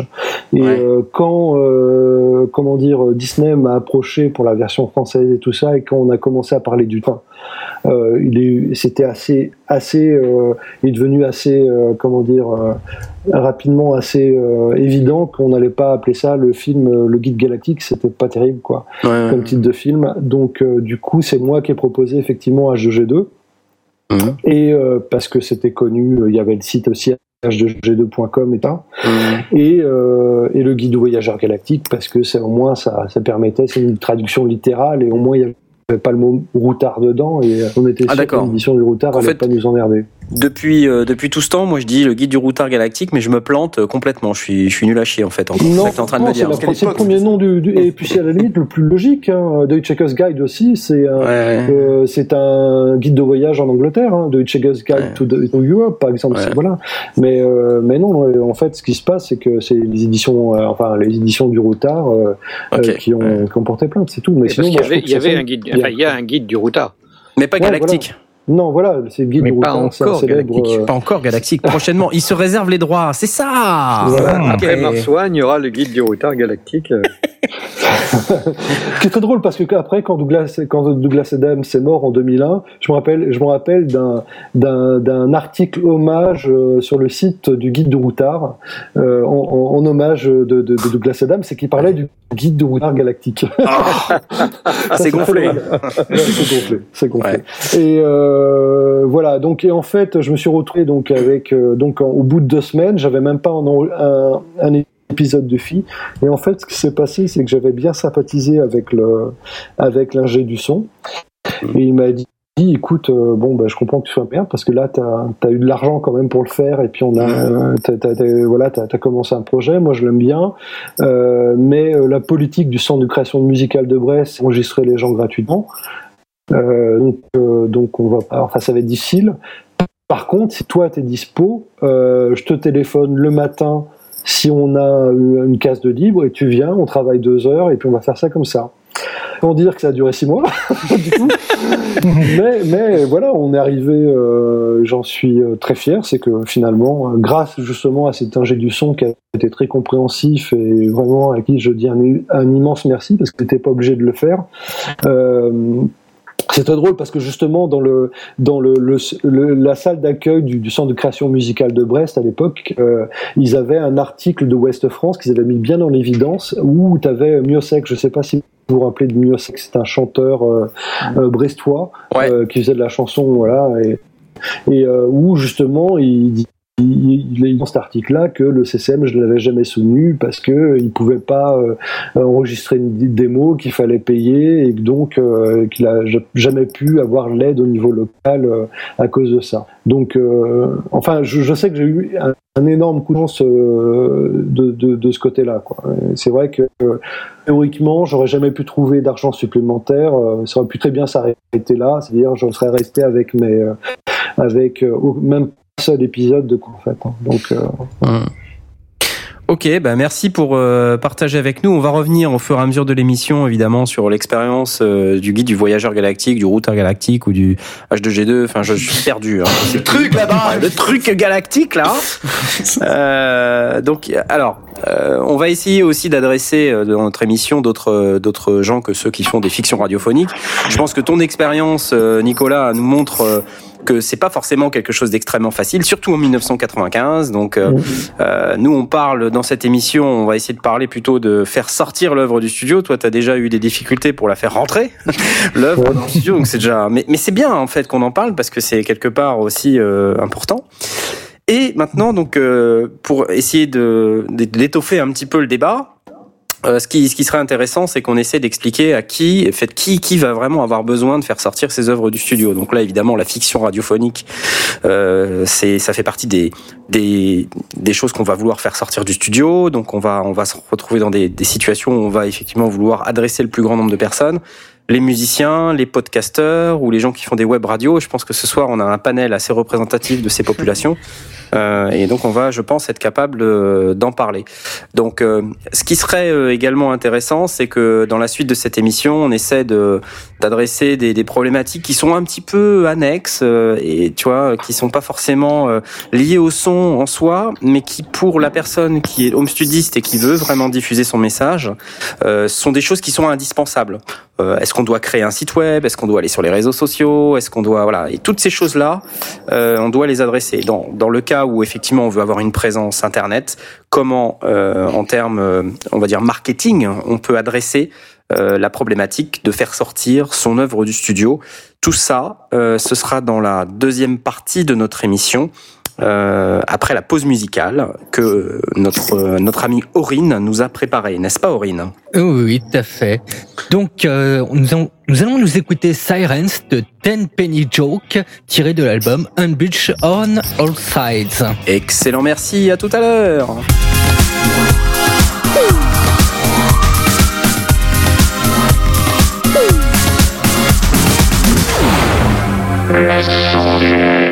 Et euh, rebonsoir pour euh, la deuxième partie de l'émission des sondiers consacrée à faire sortir ses œuvres du studio avec notre invité spécial Nicolas Bocci, metteur en ondes du guide du voyageur euh, galactique, du routard galactique, d'H2G2 et toutes ces sortes de choses. Et donc ce soir, on va continuer cette émission en parlant un petit peu de ce qu'on appelle la stratégie Internet, puisque finalement c'est le média d'aujourd'hui qui est le plus évident, le plus, euh, le plus direct. Euh, et pour ça, euh, j'ai demandé au Mago de nous faire un petit état des lieux. Alors mon cher Julien, est-ce que tu peux nous en parler, s'il te plaît? Oui, bien sûr. Alors la stratégie Internet déjà, mais avant la stratégie Internet, il y a eu la stratégie tout court, puisque je pense que quand il n'y avait pas Internet, il fallait quand même que ça sorte du studio.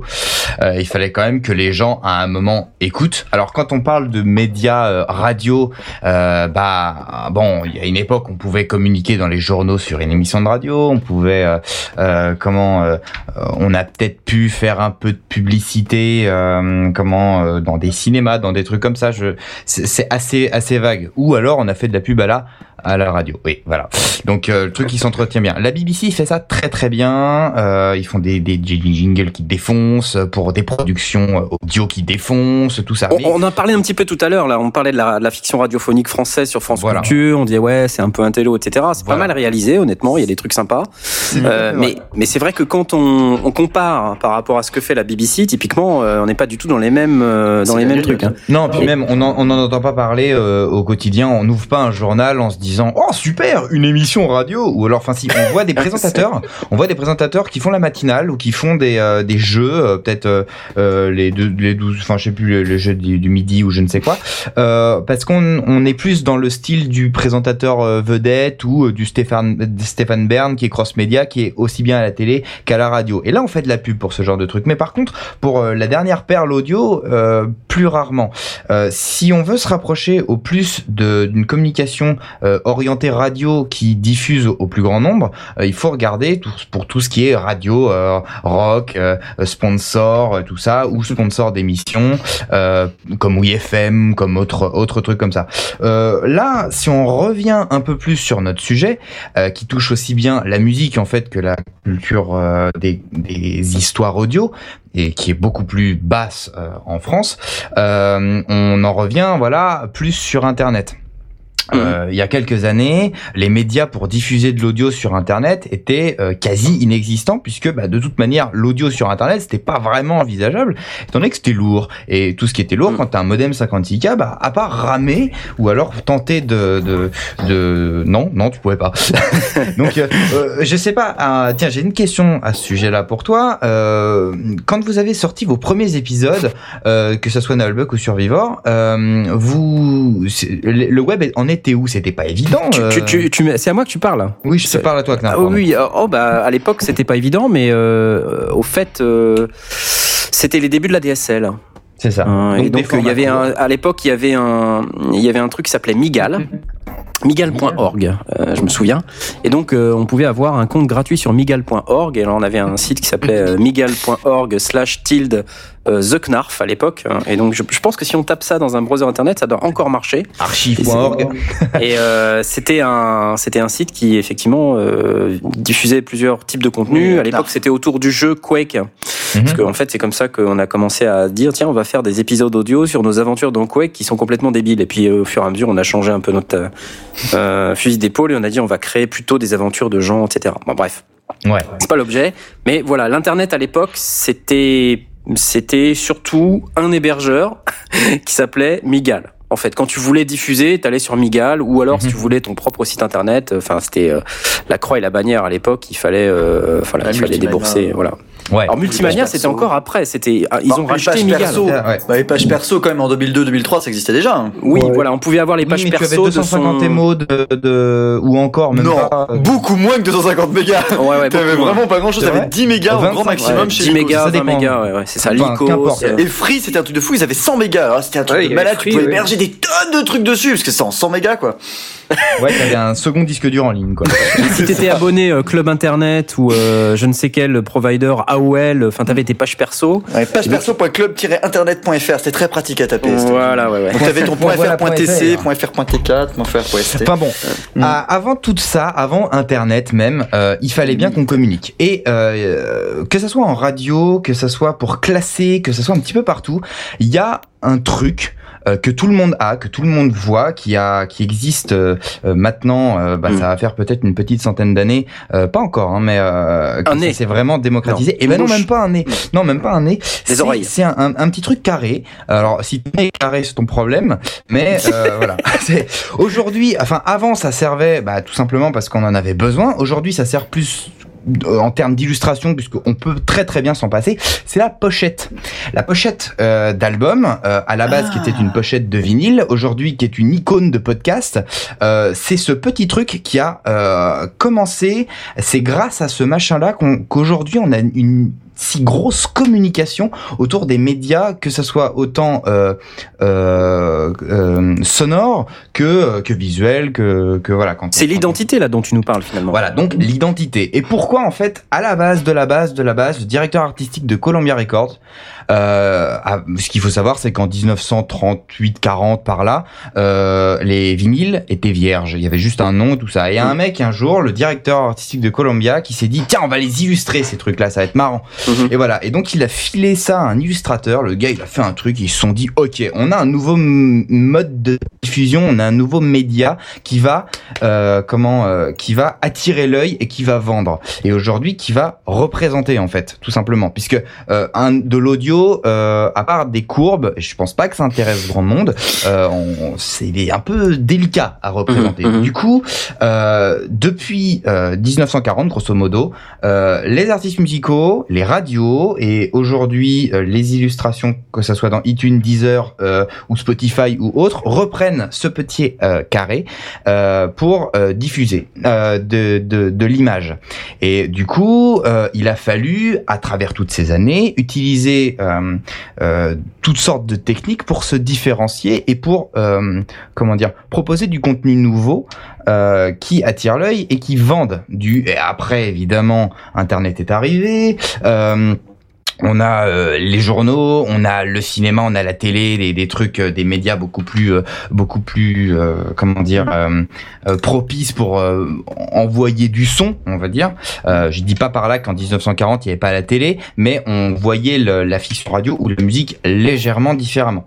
Du coup, les artistes ont commencé à bosser avec les radios, avec les musiciens, avec un peu tout ça, et il a fallu illustrer la galette. Donc, ce que j'appelle la galette, c'est le CD, le média, euh, à la sortie du studio. Pourquoi? Tout connement parce que, bah, euh, aujourd'hui, il y en a qui s'y sont essayés. Une pochette blanche, ça vend pas.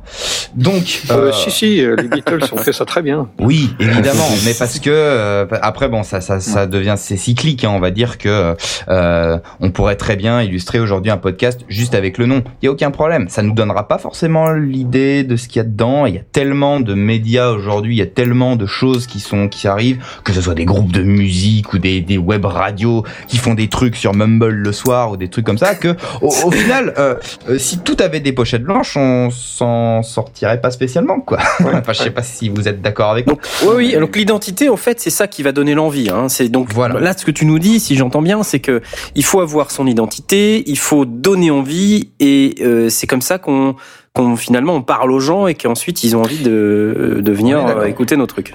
Et après, la diffusion se fait donc via des médias. Si on en revient à Internet, on a eu, alors là, évidemment, je suis obligé de faire ma, ma, ma minute MySpace parce que Ah. ça a été le moment le plus, euh, le plus fou. euh, il y a quoi C'était il y a une dizaine d'années euh, où il fallait avoir son MySpace. Quoi, il fallait avoir ses morceaux, il fallait avoir ses bidules sur son MySpace, des trucs qu'on écoute. Euh, après, ça a été copié euh, par Skyblog Music. euh, et puis après, on a vu, on a vu émerger les plateformes de streaming actuelles qui sont quand même vachement plus cool. Euh, pour diffuser de la radio sur Internet ou de la saga MP3, euh, on en est encore un peu à l'âge de pierre, j'ai l'impression, puisque on s'en cantonne encore à notre bon vieux FTP avec euh, nos nos fichiers zip, nos épisodes qui sont cachés au fond d'un FTP où il faut cliquer sur un lien pour les écouter. Euh, bon, c'est plutôt sympa, hein, d'accord. On entretient un petit côté roots des années 2000. mais mais, mais en fait, il y a énormément de choses, euh, comme euh, du Bandcamp, comme euh, SoundCloud. Ouais. qu'est-ce qu'il y a SoundCloud, tout à fait, ouais, c'est c'est le mot.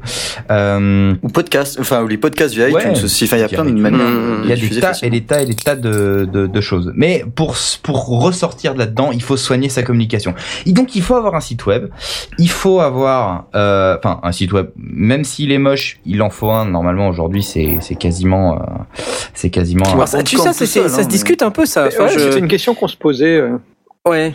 Pourquoi il en faut un Alors, Vraiment? Bon, il y a un truc, il y a un, enfin voilà. Maintenant, aujourd'hui, avec toutes les plateformes qu'il y a, autant Facebook que Twitter que machin, euh, on peut très bien, re- enfin, orienter les gens vers Facebook, vers Twitter, vers, ok, euh, vers sa page, euh, voilà, drainer ses fans. Ça, c'est du Mhm. plus du côté social. Mais euh, euh, en, en graphiste que je suis, on, on oriente toujours quand même, même s'il y a rien du tout ou une page ou quelque chose, vers un site internet. Tout simplement parce que si un jour Facebook se casse la gueule, comme MySpace s'est cassé la gueule, comme euh, Skyblog s'est cassé la gueule par une Mhm. question de mode, euh, le .com, le .fr, le .net euh, restera, je pense, encore euh, un, un indémodable, on va dire.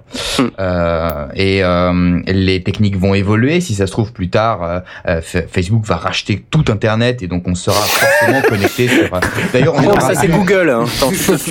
C'est Google. Bien sûr, mais bon, enfin, on, on- d'ailleurs, on le dit plus, on dit plus, on va sur Internet, on va, on va sur Facebook, tu vois, c'est, c'est, c'est tout. Oh non, je veux dire, on va sur Google. Mais on va sur Oui, Google. on va sur Google. La page Google Plus de Magoyonde d'ailleurs, hein, on la connaît bien. Absolument, il y en a pas. Non, non, non. Mais justement, justement, alors moi, je suis actuellement, je suis, je suis spécialiste en. Enfin, mon métier, c'est faire du marketing.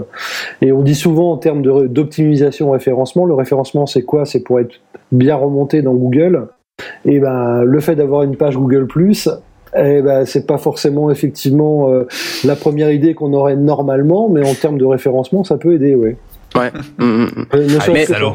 Mais même Facebook, hein, on entend, on voit des articles sur, le déclin de Facebook. que Maintenant, Facebook, c'est un truc de vieux et tout ça. euh, non? Donc, est-ce que ça veut dire que Facebook va se casser la gueule et que Non, mais je non, pense qu'après, non, c'est pas le c'est débat. deux choses à part, mais, euh, mais il faut, faut- je crois pas qu'on puisse ignorer si, si, si vous avez un but de visibilité euh, sur Internet, ignorer Google Plus aujourd'hui, sachant que Google, en tant que moteur de recherche euh, en France, c'est 80% du marché, pourcent des- même plus, 87%, je crois.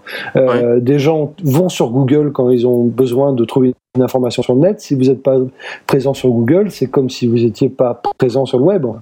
Ouais. Donc Mhm. il y a vraiment un enjeu autour de ça. et c'est pour ça qu'aujourd'hui les entreprises se battent énormément et qu'il y a toute une mode depuis quelques années euh, autour de ce qu'on appelle le SEO. Le SEO, c'est Search Engine Optimization, l'optimisation pour moteur de recherche, ce qui est un métier en soi.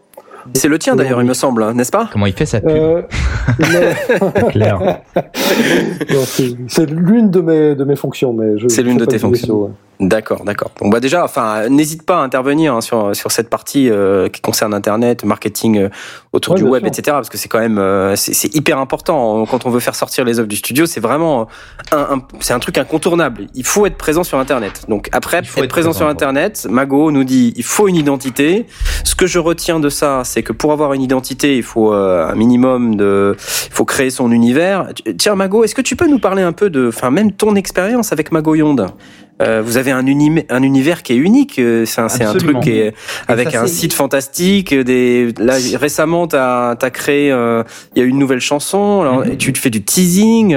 Parle-nous de tout ça parce que ça, c'est vraiment des techniques qui qui vraiment attirent le chaland, quoi. Enfin, c'est comment tu fais? C'est du marketing moderne. euh, avant, euh, on faisait du 4 par 3 dans le métro. On en fait toujours, mais on vend des slips. Euh, Tu vends des slips? Oui, non. non, non, non. Sur Internet, euh, disons que ça se construit une, une charte graphique, ça se construit une identité. Il y a euh, en 2007, euh, on ressemblait pas du tout à ça. Euh, on était, euh, on était un peu, euh, enfin, on se cherchait évidemment, et on n'avait pas encore trouvé notre euh, notre euh, notre orientation, si j'ose dire, visuelle. Attention, Mhm. il manque des lettres pour que ça fasse un truc sale. Euh, du coup, euh, dès lors que on a créé avec le groupe de musique donc Magoyonde euh, cette identité visuelle basée sur le zombie, sur des choses un peu colorées. euh, D'ailleurs, avant on était en noir et blanc, maintenant on revient à la couleur. Euh, c'est une chose qui évolue en permanence au fil des chansons, au fil des années, au fil même des retours des utilisateurs, parce que c'est important à prendre en compte un peu. Euh, du coup, ça se crée et ça se crée d'autant plus qu'on est graphiste euh, avec euh, Bruno, euh, le batteur. Mhm. Donc, on peut euh, vraiment s'amuser avec les images. On peut s'amuser avec notre image. Aujourd'hui, là, d'un groupe qui a émergé sur Internet, qui est le nôtre, euh, on peut se dire qu'on n'est pas resté sur Internet. On a sorti, certes, notre premier album. Avant, on diffusait nos morceaux sur Internet. On a toujours été euh, euh, partant du tout gratuit. En fait, on était des Nullbuck-like, un Mhm. peu côté musique. On a aussi une saga Ouais. MP3, on a tout ça. Et qu'est-ce qui s'est fait d'intéressant avec Nullbuck C'est que eux, euh, on, a copié ça en fait. On a copié ce concept qu'on a vu et qui est qui- que je trouvais absolument dingue à l'époque, euh, c'était que sur un site internet, on puisse télécharger des choses, des chansons, des épisodes complètement gratuitement, et surtout que ça draine du monde et que euh, sur les forums et tout ça, on en parle partout. Que euh, voilà, on a téléchargé le dernier épisode, téléchargé le dernier épisode, téléchargé la dernière chanson. En soi, on télécharge une photo, on télécharge un film, on télécharge des trucs, mais ce genre de, de choses là, nous, ça nous a plu. Et après, euh, bon, euh, je, ne, peux- je ne peux pas parler du no design de POC euh, Ouais. parce que c'est une chose particulière. Nous, on s'est orienté vers le, le graphisme dans nos métiers respectifs et on s'est dit, tiens, tant qu'à faire, on pourrait avoir, enfin, faire mettre nos trucs gratos comme on veut là, un peu comme ça, et puis aussi avoir l'assise graphique et donc marketing de groupes un peu plus évolués, un peu plus, euh, un- bah, des mecs qui bossent avec des professionnels, quoi. Ouais. Donc, on a commencé à se créer des cartes de visite. Euh, C'est pas rien, Mm. mais euh, ça aide parce que quand tu donnes une carte de visite qui où c'est pas un truc Vistaprint dégueulasse avec euh, ton nom euh, et puis une Mm. image avec un cocotier derrière non non ça c'est pas bon hein. non non euh, tout- toute une euh, comment en- voilà tu, tu donnes en fait au spectateur ou à la personne qui va te découvrir un bout de ton univers ce serait exactement pareil Mm. pour une saga MP3 pour euh, pour une, une même une radio ou quelque chose comme ça quelque chose qui Mm. t'identifie et là tu mets euh, dans la tête de cette personne là des couleurs, une typographie, et tout de Mhm. suite elle est dans le bain. Donc elle est plus apte. Et voilà, et nous on aime bien là les marketeurs donner aux gens l'envie de revenir, de, de se souvenir de toi et tout ça. Et au final c'est ça qui fait que ça marche, Mmh. que euh, on crée un univers. euh, donc euh, évidemment entre ma carte de visite, mon site internet et l'album qu'on va sortir, ça reste cohérent. Euh, je pense que ce serait un peu un peu sale que ça, ça ne le soit pas. Euh, C'est ça qu'on appelle l'univers en fait. euh, c'est ce que tu t'as créé une identité avec Bruno Garzoni, donc le batteur euh, de Magoyonde? Vous fait, avez ouais, créé ouais. cette identité, créé cet univers. Vous le rendez cohérent de support en support. Et donc ça, c'est un message aux gens qui ont des des des euh, des, des, supports audio, euh, enfin du de l'audio à faire sortir du studio, de dire ça Mhm. suffit pas de faire euh, de, de faire un bon podcast, de faire une bonne chanson, de faire une bonne fiction radiophonique. Il faut que ça ait euh, un univers. Il faut, il faut que ça évolue au sein d'un univers si vous voulez avoir une stratégie internet cohérente.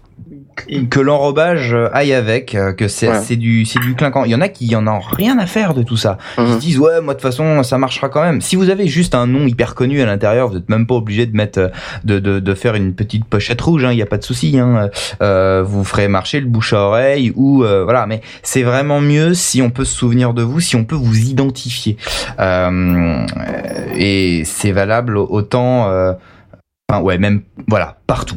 Aujourd'hui, si vous vous lancez dans la saga MP3, soignez votre visuel. Si vous, euh, si vous vous lancez en BD, c'est pareil. Euh, Enfin, c'est, il n'y a pas qu'au studio que ça s'applique.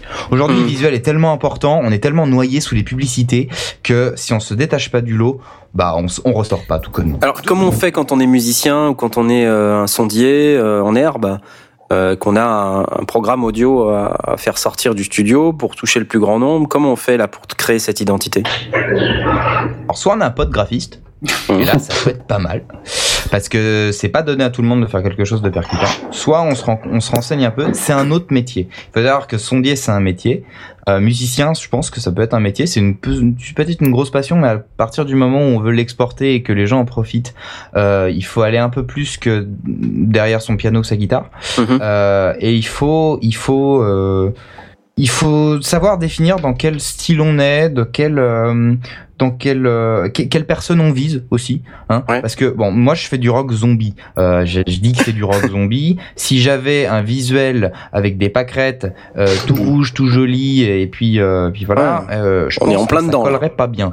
Ouais. Ouais, bah ouais, voilà. Enfin, quoi que le rouge peut, peut aller, mais voilà. Non, on a choisi une image avec un zombie, du vert, des trucs coulants et tout ça. Et Ah, Sur Internet, euh, euh, Florent nous dit euh, coloré, un zombie, c'est quand même plutôt noir et blanc au fond. Non, le zombie vaudou est un zombie très très très coloré et c'est d'ailleurs le premier zombie euh, qui, qui est. Euh, c'est euh, c'est vraiment une explosion de couleurs, euh, mais bah, évidemment c'est pas la première idée qu'on en a, mais on aurait très bien pu partir dans ce dans ce dans ce Mhm. délire-là. En fait. Du moment que quand on le voit, on se dit ah bah ouais c'est cohérent. Bon bah là il y a pas de souci. Euh, c'est comme quand on fait le logo d'une entreprise. Vous allez pas coller Mhm. euh, une hélice à euh, une entreprise qui fait je sais pas moi de la vente de pommes de terre. Mhm. Pourquoi tu dis ça d'ailleurs même Et voilà, c'est com- complètement insensé. Il euh, y, a, il y a- il y a un truc intéressant dans, dans ce que tu dis euh, sur, sur l'aspect visuel, c'est que, bon, évidemment, on fait du son, il y a des gens qui écrivent des histoires, euh, ils font des romans, euh, et puis d'un autre côté, il y a des gens qui font des peintures ou de la photo ou de la vidéo, et eux, ils ont directement l'image. Et, et tu es en train de, de dire que euh, on aura énormément de difficultés à, à, à se distinguer de, des autres ou, de, ou, à, ou à faire sortir nos œuvres euh, bah, de notre home studio si on n'y trouve pas un visuel, si on ne trouve pas quelque chose qui, euh, qui, qui marque les yeux plus que les oreilles. Tout à fait. Ce que, ce que je pense que la- le parallélisme est assez intéressant avec le, le livre, en fait. Euh, Puisque un très bon bouquin, euh, on, on sait pas, on l'a pas, enfin, on peut pas le deviner tant qu'on l'a pas encore lu. Si on lit des Mm. critiques, c'est comme sur un album. Mais Mm. souvent, une couverture de livre va nous indiquer, et c'est pas toujours vrai, attention, euh, si, enfin, ça peut nous séduire. Euh, Aujourd'hui, on fait des collections complètes de bouquins où le no design est à l'honneur, ou alors c'est tous les mêmes, il y a juste une couleur, une petite Mm. reliure et tout ça. Mais souvent, on fait ça sur des bouquins qui ont déjà été prouvés, qui ont prouvé que c'était des, des, des, des best-sellers. Oui, sur des collections particulières. collections vraiment particulières. Par contre, le nouveau bouquin de Dan Brown qui va sortir ou tout ça, il faut que l'image qui est dessus, euh, elle, euh, elle, intrigue, elle intrigue. Il faut que le, le nouveau euh, machin là pour les, euh, euh, comment, euh, pour les, les mamies ou je ne sais quoi, eh ben ça leur parle. Euh, on peut pas mettre une tête de mort sur un bouquin pour enfants. Donc Mm. c'est exactement pareil. Euh, euh, Je peux, je peux juste pour dire quelque chose là-dessus, c'est vrai que là, le grand temps de la serviette, on va, on va publier une, série littéraire. Euh, il y aura bientôt un épisode qu'on va faire un crowdfunding et tout ça pour euh, un tirage papier et tout ça. Donc il y a, c'est des épisodes littéraires, il y en aura deux ou trois par an. C'est des, des petits romans de 80 pages environ. Euh, et c'est vrai que là-dessus, j'ai travaillé tout de suite avec un illustrateur. Euh, Parce que effectivement, je pensais que c'était super important euh, de créer tout un, un environnement graphique, où, Mhm. même si c'est effectivement que des mots. Mais je crois qu'effectivement, euh, et euh, a complètement raison là-dessus, c'est que euh, vous, devez donner un aperçu, quelque chose, voilà, euh, c'est-à-dire qu'il puisse se faire une idée visuelle tout de suite de, du ton de, de, de ce que vous euh, ce que vous voulez faire. Et donc c'est clair visuel. Enfin, ce qu'a fait euh, euh, euh, Simon Michel, donc mon illustrateur, c'est aussi important que, que, que, que le texte lui-même, je dirais pratiquement. J'allais poser cette question, Nicolas. dire- Ouais. Je, euh, excuse-moi, je te donne la parole juste après parce que c'est c'est en lien à ce que tu vi- à ce que tu viens de dire, Nicolas. Euh, com- comment du coup euh, sur H2G2, euh, comment t'as géré cette partie? Parce qu'en fait, euh, ton site il a un certain style. Euh, tu sais, c'est une police un peu courrier. Il y a du blanc, il y a du bleu. Est-ce que ça c'est réfléchi ou est-ce que c'est c'est comment comment t'es venu à Mm. cette euh, Non, non, pour H2G2, de toute façon, il y a eu plusieurs versions du site. hein. La première version du site, je l'ai lancée en 2000, euh, en 2001. En 2001. Ouais. En, fait, en fait, ce qui était une anecdote un peu, euh, c'est pas très amusant, mais en fait, j'étais en train de, de, de, de finir la première version du site quand Douglas Adams est mort. Et euh, Ah. j'étais quoi euh, C'était la veille du, c'est la veille du lancement du site qu'il est, qu'il est mort. Voilà. Ah, hein. et euh, donc je crois qu'il a fait exprès parce qu'il voulait absolument pas voir mon site. Et J'étais un peu vexé au départ, mais après je me suis. Et- mais, mais si vous, vous, vous aviez vu la, la première version du site, qui était également un site sur Multi- Multimania, je sais plus comment ça s'appelle le truc Ouais. de euh, multimania.com là. Ouais. Euh, bon ben voilà, les, les coder soi-même, donc j'apprenais le HTML en même temps, c'était tout simplement horrible. On est tous là. Hein. Des gifs. Euh, en. Ouais. et donc euh, et donc voilà et après il y a eu plusieurs versions du site en noir je l'ai fait avec euh, avec des euh, des étoiles en fond pour le côté SF tout ça mais c'est du, du noir du de l'écriture blanc sur noir, c'est pas très agréable à la lecture. Et il y a quand même pas mal de textes sur mon site, donc après je suis passé en blanc. euh, euh, mais euh, honnêtement, je vous avouerai que, enfin pour moi l'important c'est d'avoir du contenu et d'avoir euh, Mm. de pouvoir proposer et parler de, la- de la série. Euh, J'ai jamais j'ai pas trop travaillé de design d'ailleurs je trouve que là il faudrait vraiment que Mhm. que je, je retravaille complètement dessus parce que là euh, le site on a et d'ailleurs il- le design date d'il y a 4-5 ans je crois le dernier la dernière version et ça se voit euh, euh, bon ben voilà c'était encore euh, cette version là c'est encore une version en, programmée en dur euh, il est clair que maintenant euh, tous mes sites que je fais j'en ai fait un notamment pour la série littéraire qu'on va lancer euh, il y en a pour le gosse maintenant on, on travaille tous avec des CMS euh, comme vous le savez donc euh, l'avantage d'un CMS euh, comme WordPress ou Drupal et tout ça c'est que ça Mhm. se monte techniquement en, quelques heures quoi. et voilà Ouais. Donc aujourd'hui, ça c'est comme une super facilité puisqu'on parlait tout à l'heure de la nécessité quand même d'avoir un site. Moi, je crois que c'est vraiment nécessaire parce que ça permet Mm. effectivement de poser du contenu et tout ça. Après, avec les médias sociaux, tu vas pouvoir le, un peu euh, justement la plateforme Facebook, Google, Twitter, tu vas pouvoir parler de tout ça. Mais, mais pour moi, le, le- enfin peut-être que je suis un peu à l'ancienne là-dessus, mais le, le site reste au cœur de la stratégie de, de diffusion du contenu. Donc, euh, donc euh, ça c'est super important. Et euh, donc Mm. aujourd'hui, encore une fois, bon bah, je crois que à peu près n'importe qui, enfin bon, peut, peut créer un site internet assez facilement. Ouais. Euh, un hébergement, euh, euh, ça coûte euh, plus un nom de domaine, ça coûte 30 euros. Euh, bon, vous aurez peut-être besoin de vous faire euh, le, le site la première fois, voilà, même si c'est parce que euh, si vous n'avez aucune connaissance technique, ça va peut-être un peu compliqué, mais euh, mais euh, voilà quoi, ça se fait très facilement et après Mhm. vous faites une install WordPress, un thème gratuit et puis c'est parti, voilà, Ouais. quoi. Là-dessus c'est assez facile. Après le, le truc compliqué, ça va être d'avoir un designer génial comme Mago, mais qui coûte très cher. Voilà. Donc tout le monde n'a pas les moyens. Mm. hein. Et je voulais partager avec vous euh, un truc que me disait un pote euh, qu'on a invité la dernière fois, une des dernières émissions, qui est euh, Pen of Chaos. Euh, et on échangeait par mail euh, sur le fait qu'il avait euh, créé un, un compte SoundCloud. Et euh, donc le compte SoundCloud, on- tout le monde s'est foutu de sa gueule là, avec les potes euh, en disant ah euh, tu nous disais que les réseaux sociaux c'était pas ton truc, euh, t'en avais rien à faire, etc. Et euh, en fait, il y est venu. Pourquoi? Parce que euh, son site, euh, il a de moins en moins de monde qui vient dessus. Il, dit, il partage avec moi, la plupart de mes potes qui ont des sites web, qui soient modernes ou anciens, ont dû se rabattre sur des blogs ou des pages Facebook pour continuer à avoir des visites. Euh, ils ont par ailleurs fermé leur site d'une manière générale. Les blogs d'ailleurs n'ont d'existence que s'ils sont reliés à Facebook. Euh, moi, je garde le mien car c'est le seul moyen d'avoir un vrai contrôle sur ton contenu. Et puis personne ne peut décider Ouais. de me le fermer du jour au lendemain. Est-ce que vous partagez ça? Ah ouais, complètement. Ouais, oui. c'est clair. C'est-à-dire que oui, aujourd'hui, si tu es content d'avoir un site et tu n'utilises pas du tout les médias sociaux, en termes de visibilité, ça va être compliqué. Ouais. Quand même, hein.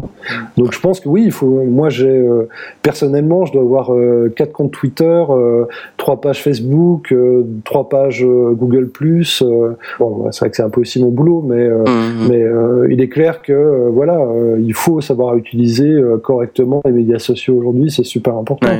dans une stratégie de visibilité, quoi. Ouais. Un site.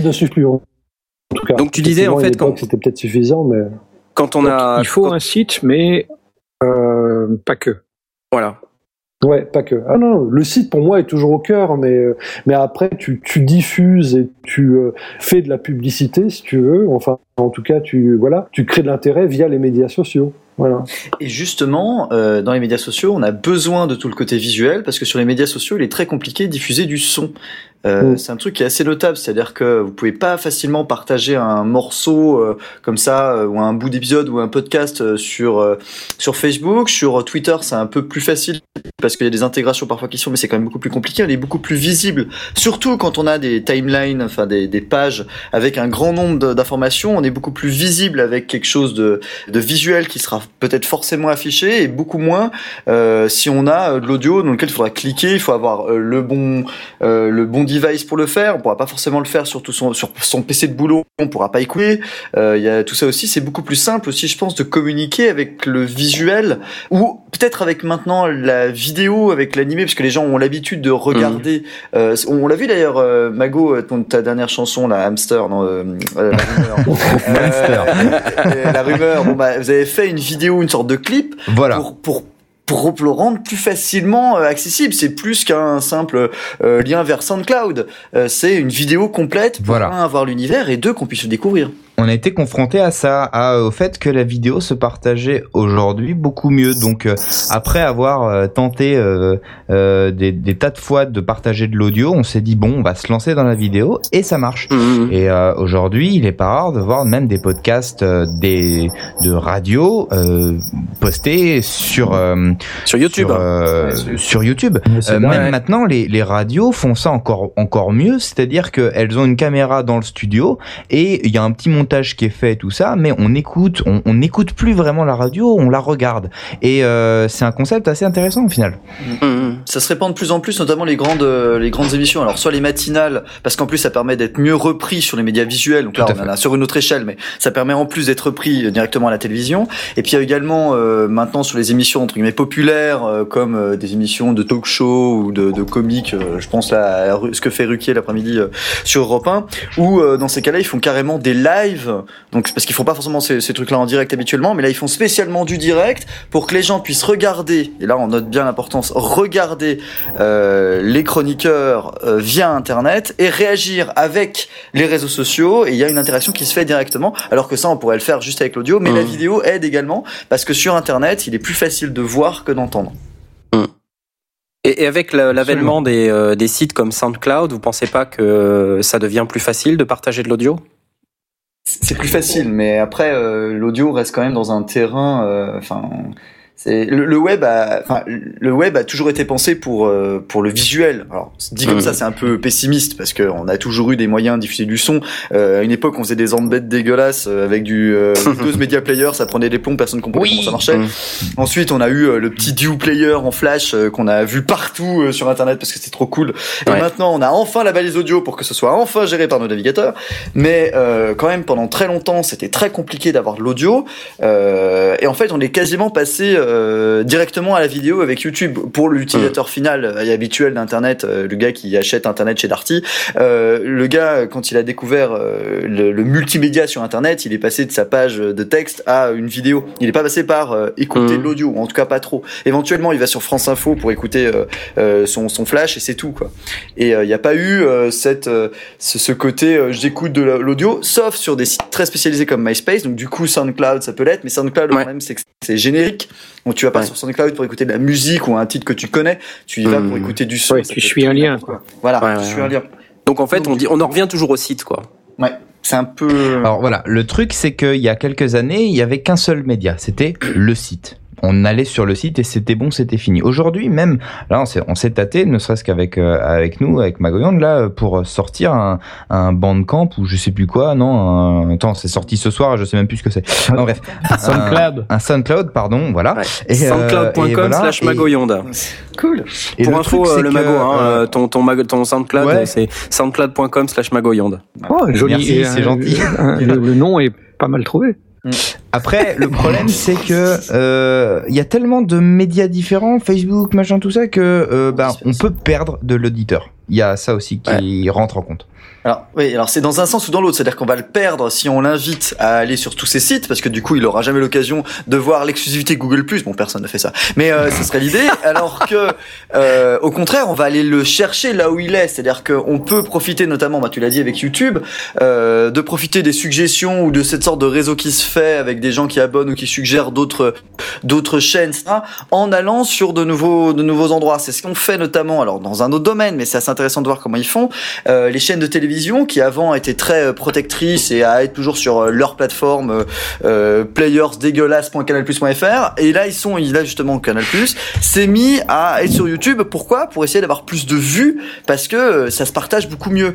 Et peut-être qu'il va y avoir de plus en plus ça parce que quand on a vu avec l'audio justement on parlait des, de tout ce qui était groupe de musique quand même Bandcamp Bandcamp qu'on a évoqué très rapidement mais c'est quand même quelque chose d'assez énorme Bandcamp euh, notamment aux États-Unis pour les groupes américains euh, et en, beaucoup d'indépendants également passent par Bandcamp parce que Bandcamp c'est un système qui vous permet euh, non seulement donc de- d'avoir de, la visibilité puisque vous avez une sorte de mini site mais quand même qui peut être assez personnalisé hein, c'est le MySpace de 2.0 du d'aujourd'hui Ouais, c'est ça. ouais. et donc qui vous permet à la fois de de- d'uploader euh, vos, vos sons, mais de les faire, euh, de les vendre directement intégrés à un tarif qui peut être libre ou pas. Et euh, il y a vraiment une communauté qui s'est formée autour de genre de sites qui sont simples, pas bourrés de pubs dégueulasses comme elle était à l'époque MySpace, mais un truc vraiment clean et adapté aux besoins des artistes et des auditeurs finaux. Et en même temps, euh, se crée une petite communauté où tu peux facilement passer d'un bandcamp à l'autre et euh, découvrir des grands artistes et des grands artistes qui ont commencé là-bas euh, sur des bandcamps parce que voilà, c'est facile, c'est correct avec du pricing tout à fait correct. On peut facilement acheter un bandcamp, enfin se faire un bandcamp pour pas beaucoup, pas beaucoup d'argent et, se lancer comme ça. Donc le coût du, on a besoin d'un site. Il y a beaucoup, beaucoup quand même de- de plateformes qui existent pour faire. Alors pas, c'est pas un réseau social, mais d'avoir une plateforme de sites qui vous permettent euh, de faire tout ce qu'il faut sans forcément avoir euh, votre site en .com avec euh, vos, euh, avec un CMS, de devoir se. se Mais, mais la- l'argument, euh, l'argument, le problème, c'est, tu vois, c'est ce que disait euh, Pen of Chaos euh, dans, dans un mail que j'ai commenté. Mhm. Euh, c'est, il y a, si tu vas chez Bandcamp, chez Facebook, chez SoundCloud, si ces plateformes se cassent la gueule, Mhm. bah ton site, Ouais. il, il se casse la gueule avec. hein. Bandcamp, tu Et- le payes hein, quand même. Donc euh, c'est la différence aussi. C'est-à-dire Ouais. que euh, tu- Bon. il y, a, il y a le côté, euh, t'achètes un service quoi. Mais, euh, mais effectivement, t'es- t'es prisonnier euh, des, des évolutions du service. Euh, si Bandcamp un jour euh, décide que oui, on va mettre une énorme bannière en haut euh, de 12 milliards Voilà, de ouais, pixels dégueulasses, mort. hein. Euh, bon, tu l'as dans, tu l'as dans l'os. Mais en contrepartie, c'est, c'est comme tout, hein, l'un va pas sans l'autre. Euh, tu bénéficies euh, d'un, donc déjà d'un, support technique assez, assez considérable, que t'as rien à faire. euh, Enfin, t'as à mettre ton contenu et tu peux te centraliser sur ton boulot qui est de faire du contenu. Ouais. Euh, et aussi d'une communauté autour qui est très agréable. Oui, parce qu'on se perd dedans. Quoi. Le site, on en parlait, même si on, avec Nicolas, nous disait qu'on pouvait avoir un WordPress ou un Drupal euh, avec un thème gratuit. Bon, ça, euh, ça, ça reste quand même euh, pour euh, pour quelqu'un qui fait du home studio et qui est pas dans Internet, euh, dans, dans les sites web. Enfin, ça reste euh, quand même. euh, non seulement c'est un investissement, mais ça peut être un mur pour certaines personnes, quoi, un truc euh, insurmontable. Euh, alors que là, Bandcamp. Bon bah c'est vrai que voilà on, on fait son micro site c'est déjà tout prêt en trois clics euh, Bon, alors il faut payer un peu, mais de toute manière, quand on veut son .com ou son .net ou quoi que ce soit, il faut le payer aussi. Mm. Donc euh, voilà, euh, finalement, euh, Par Why contre, ça n'enlève rien au, à l'envie de, de visuel, parce que vous avez beau avoir un bandcamp ou un whatever, euh, si vous n'avez pas de logo ou de pochette ou d'idée euh, de ce côté-là, vous serez bien embêté. ok. Euh, donc ça nous fait une bonne, euh, finalement, une bonne transition euh, sur les réseaux sociaux. On disait voilà Facebook, etc. Euh, ça nous fait aussi une bonne transition sur le fait de dire mais comment on fait Euh, finalement, maintenant, quand on veut faire sortir euh, nos, nos œuvres du studio, euh, comment on fait pour atteindre le plus grand nombre de personnes? Et euh, finalement, le, la diffusion, c'est bien, mais se faire connaître, euh, c'est encore plus important. On parlait rapidement de SEO tout à l'heure. Euh, je crois, Nicolas, toi, que tu as, quand même une sacrée expertise euh, marketing web. Ouais. Qu'est-ce que tu conseillerais aux gens aujourd'hui qui, qui veulent avoir une stratégie marketing sur le web? Ah, piège Ah, bon, on a combien de temps? 3 heures 4 heures? Non, non, non, non, non. euh, Non, je- voilà, je blague, de manière mais- synthétique. Ouais, euh, non, mais c'est vrai qu'aujourd'hui, euh, enfin, moi, je penserais toujours au, au site web en, en premier. Il y ait au moins une page web, un truc où vous pouvez expliquer qui vous êtes et pas besoin que ce soit quelque chose de super compliqué, mais enfin, il faut quand même un minimum et qui permette effectivement de véhiculer une image et tout ça. Et je crois que là-dessus, faut pas rêver, quoi. Je veux dire, soit effectivement vous avez euh, les moyens de le faire, euh, de le faire euh, par vous-même, parce que ou avec des amis, hein, vous connaissez un mec qui touche pas trop mal en graphisme ou un autre euh, qui est un peu techos et qui peut vous aider là-dessus, ou effectivement, ben faut investir un peu euh, pour pour montrer monter son propre truc. Après, vous pouvez avoir une évidemment si on parle d'une plateforme sociale aujourd'hui et si vous avez du temps à consacrer un temps limité parce que ça aussi c'est ça c'est que les plateformes euh, les réseaux sociaux ça bouffe un temps mais pas possible. Donc euh, donc laquelle que vous, laquelle vous choisissez aujourd'hui s'il n'y avait qu'une plateforme à choisir euh, apparemment a priori ce serait euh, Facebook parce que c'est la plus euh, la plus utilisée. Encore une fois ça dépend pour, à qui vous vous adressez également euh, on dit qu'actuellement, par exemple, il y a les jeunes commencent à, à désaffecter euh, un peu euh, à partir de Facebook pour aller vers d'autres euh, vers d'autres choses. Euh, il est vrai que ben voilà, Facebook c'est aussi un type d'utilisateur, donc euh, ça dépend de qui vous voulez avoir. Mais avoir une page, une page Facebook ou un groupe qui est pas, enfin plutôt une page du coup qui est pas trop mal fichu, euh, voilà, c'est c'est bien en termes de communication. Encore une fois, il faut pas qu'elle soit morte. Combien de pages Facebook C'est comme les blogs en fait. C'est bien d'avoir un blog par exemple. Si vous le mettez jamais à jour, c'est contre-productif. C'est bien au contraire, ça donne une image de, de vous. C'est comme si vous étiez déjà un peu euh, mort, quoi. Et si vous avez une page, par exemple, une entreprise, une page Facebook, les mecs, ils ont posté pendant trois mois, et puis ils se sont rendus compte que, ben voilà, ils n'avaient pas des clients tout de suite, ou que ça, et du coup, ils laissent la, la, la page comme ça, et ça n'a pas été mis à jour pendant euh, depuis quatre mois. C'est ce qu'il y a de pire en termes de communication. Donc, même si vous décidez d'investir tout sur un média social, soyez sûr déjà d'avoir de la patience parce que tout ne vient pas tout de suite. Euh, comme ça, vous n'aurez pas euh, 10 000 fans, en- enfin 10 000 likes en, en un mois. Euh, donc euh, voilà, il, faut, il faudra du temps et il faudra beaucoup de travail euh, euh, de mise à jour, de, de, de promotion de votre page pour que, pour que ça fonctionne. Donc, euh, donc voilà, je crois que quel que soit le, média que vous choisissez, euh, et encore une fois, ça dépend si vous êtes tout seul ou si vous avez d'autres personnes qui travaillent avec vous. Euh, si vous êtes tout seul, euh, vaut mieux se concentrer peut-être sur un média. Moi, je dirais un site simple et une page Facebook et, voilà. Mais vraiment, vous vous en occupez, quoi. C'est-à-dire faut encore une fois, sur le net, le net est, est rempli de, de cadavres, quoi, de, de, de pages ou de, ou de comptes euh, Facebook, Twitter ou, euh, ou de blogs qui qui sont pas mis à jour depuis trois ans. Et ça, donc, euh, c'est absolument ce que vous voulez éviter. Et si vous voulez plus utiliser une page Facebook, surtout fermez-la. Euh, ne la laissez pas ouverte et ne l'actualisez plus pendant, si vous l'actualisez plus pendant trois mois et que vous comptez plus le- la mettre à jour. Mieux Voilà. vaut ne pas avoir les yeux plus gros que le ventre. En... Non, voilà exactement, tout à fait. Et surtout, ne laissez pas traîner de cadavres. euh, euh, si vous voulez plus utiliser un truc, fermez-le. Ça vaut encore mieux que de laisser un truc. euh, Moi, j'aime bien laisser traîner mes cadavres. Voilà. Ok. Et, et ensuite, on parlait des moteurs de recherche. euh, c'est important, ça? Bah, euh, encore une fois, le, le problème, c'est que comment euh, les gens aujourd'hui euh, vous trouvent sur le web? En gros, euh, la plupart des gens utilisent deux choses, c'est Facebook et Google. Ils donc, si vous n'êtes pas visible sur Google ni sur Facebook, vous serez pas loin. Euh, donc, soit vous avez une page Facebook, à ce moment, bon, bah, ça vous permet effectivement de, de, de vous euh, mettre un peu en indépendance de Google, sachant que si par exemple vous avez votre entreprise, vous avez votre nom, je sais pas, un nom de feuilleton, par exemple, je, euh, Magoyon, s'ils avaient juste Maguillon, s'ils avaient juste la, la page Facebook et pas de site internet, ils remonteraient quand même dans Google grâce à leur page Facebook. Donc ils arriveraient quand même à Ouais. atteindre les gens grâce à ça, quoi. Euh, maintenant, c'est juste une page Facebook. Si quelqu'un Mm. euh, il, il a envie d'avoir des infos sur Magoyand, mais il n'est pas sur Facebook, il n'a pas attention d'y aller. Euh, sachez que tout le monde n'est pas sur Facebook. Bon, ben, ça va limiter déjà. Ouais. Donc, euh, donc voilà. Donc, euh, et donc Google aujourd'hui, c'est clair que vous pouvez pas l'ignorer. Par exemple, en marketing web et dès qu'on parle de SEO notamment, euh, on parle quasiment que de Google. Et euh, euh, pour la bonne raison, c'est qu'ils ont une part tellement immense du marché dans les pays occidentaux que euh, c'est bien beau. Oui, il y a Bing, il y a Yahoo, il y a, il y a même d'autres petits euh, moteurs de recherche qui très confidentiels, mais vous touchez tellement peu de monde avec, et c'est tellement dur déjà de- de- d'être visible sur Google. Euh, encore une fois, ça dépend aussi de ce que vous entendez en termes de visibilité. C'est-à-dire, si vous voulez que être premier quand quelqu'un tape euh, fiction euh, audio sur euh, Google, ça va être Mhm. beaucoup plus compliqué que si vous tapez et vous voulez juste être présent euh, sur Google sur votre nom. Vous voyez? Ouais, ouais. donc, euh, tout dépend à quoi ça vous sert, euh, enfin, comment vous pour- voulez être visible sur Google.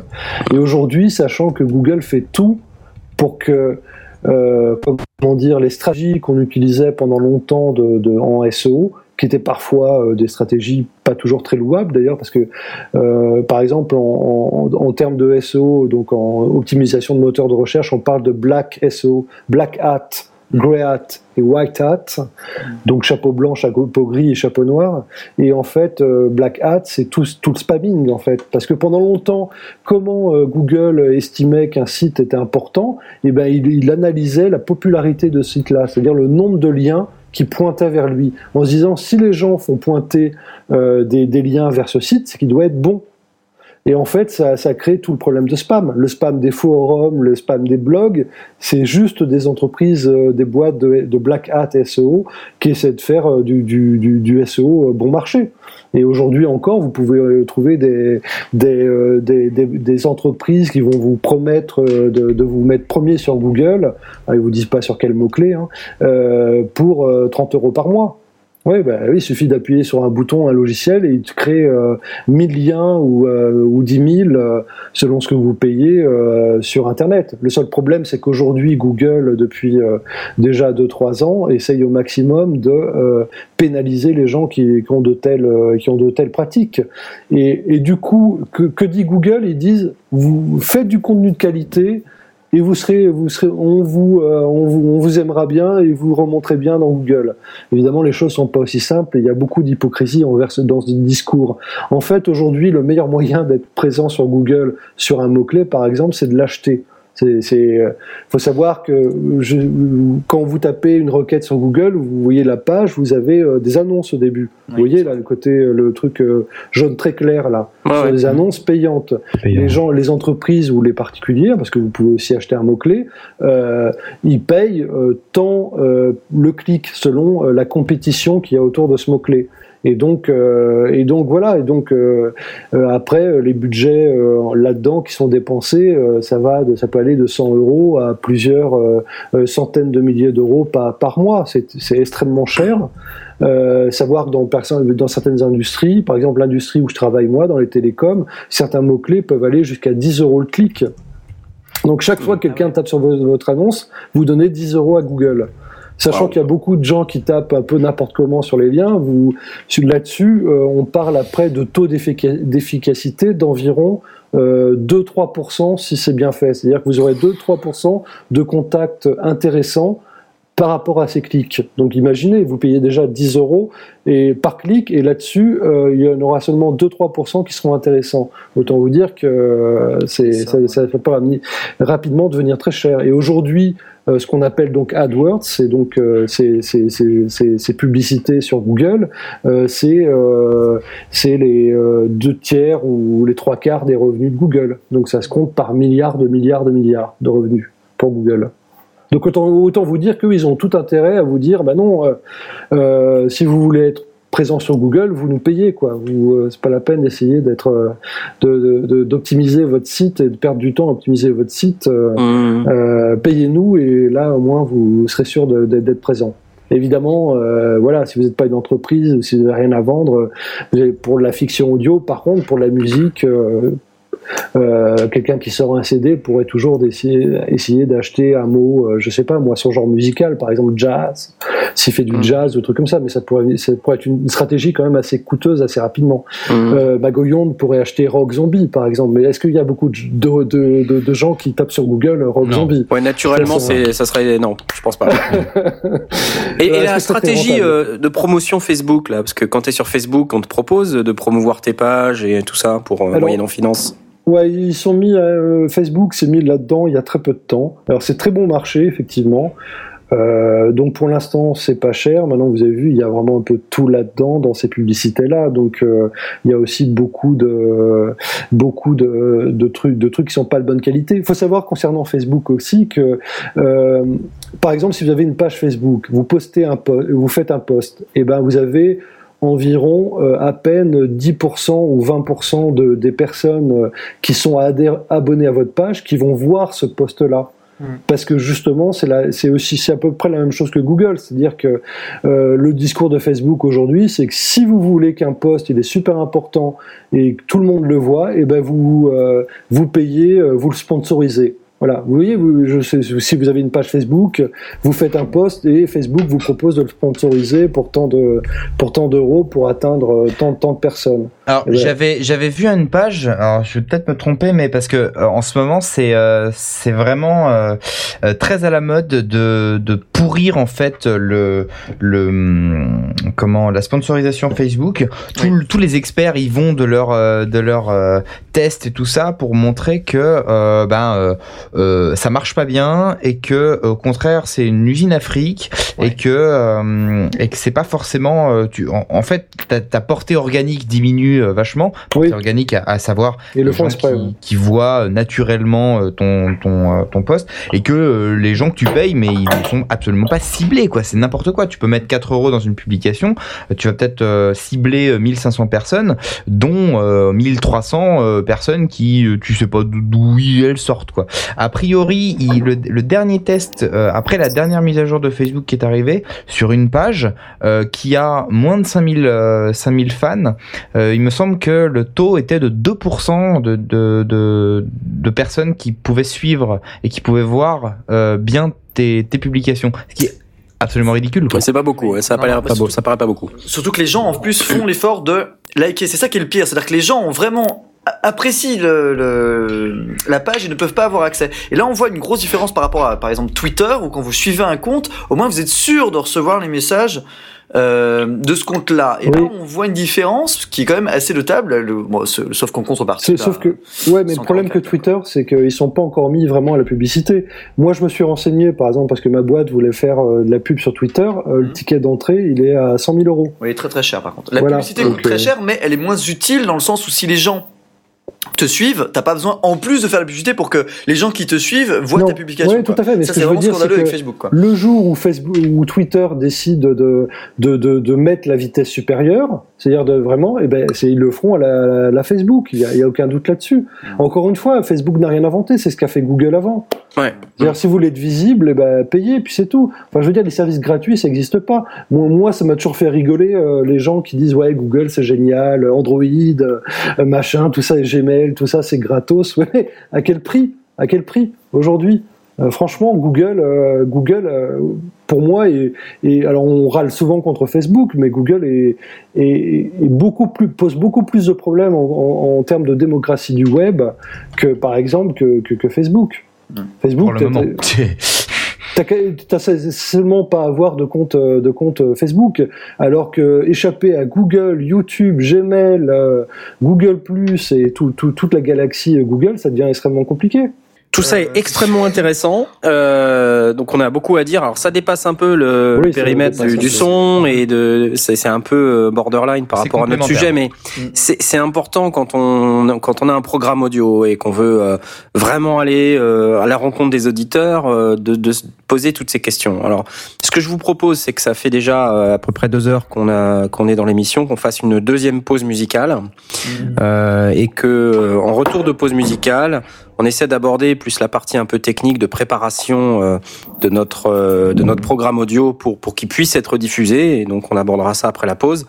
Et peut-être on, on viendra aussi sur euh, sur d'autres types d'usages que sont la web radio, le podcast, euh, et qu'on essaie de détailler ça avec nos sondiers.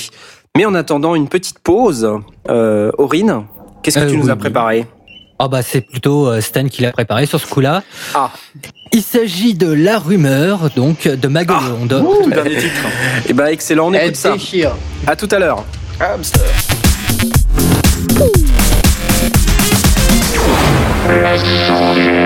Et rebonsoir dans cette émission euh, numéro 4 des sondiers qui est la cinquième dédiée euh, au thème de faire sortir ses œuvres du studio avec comme invité spécial Nicolas Botti, metteur en nom du guide du voyageur galactique.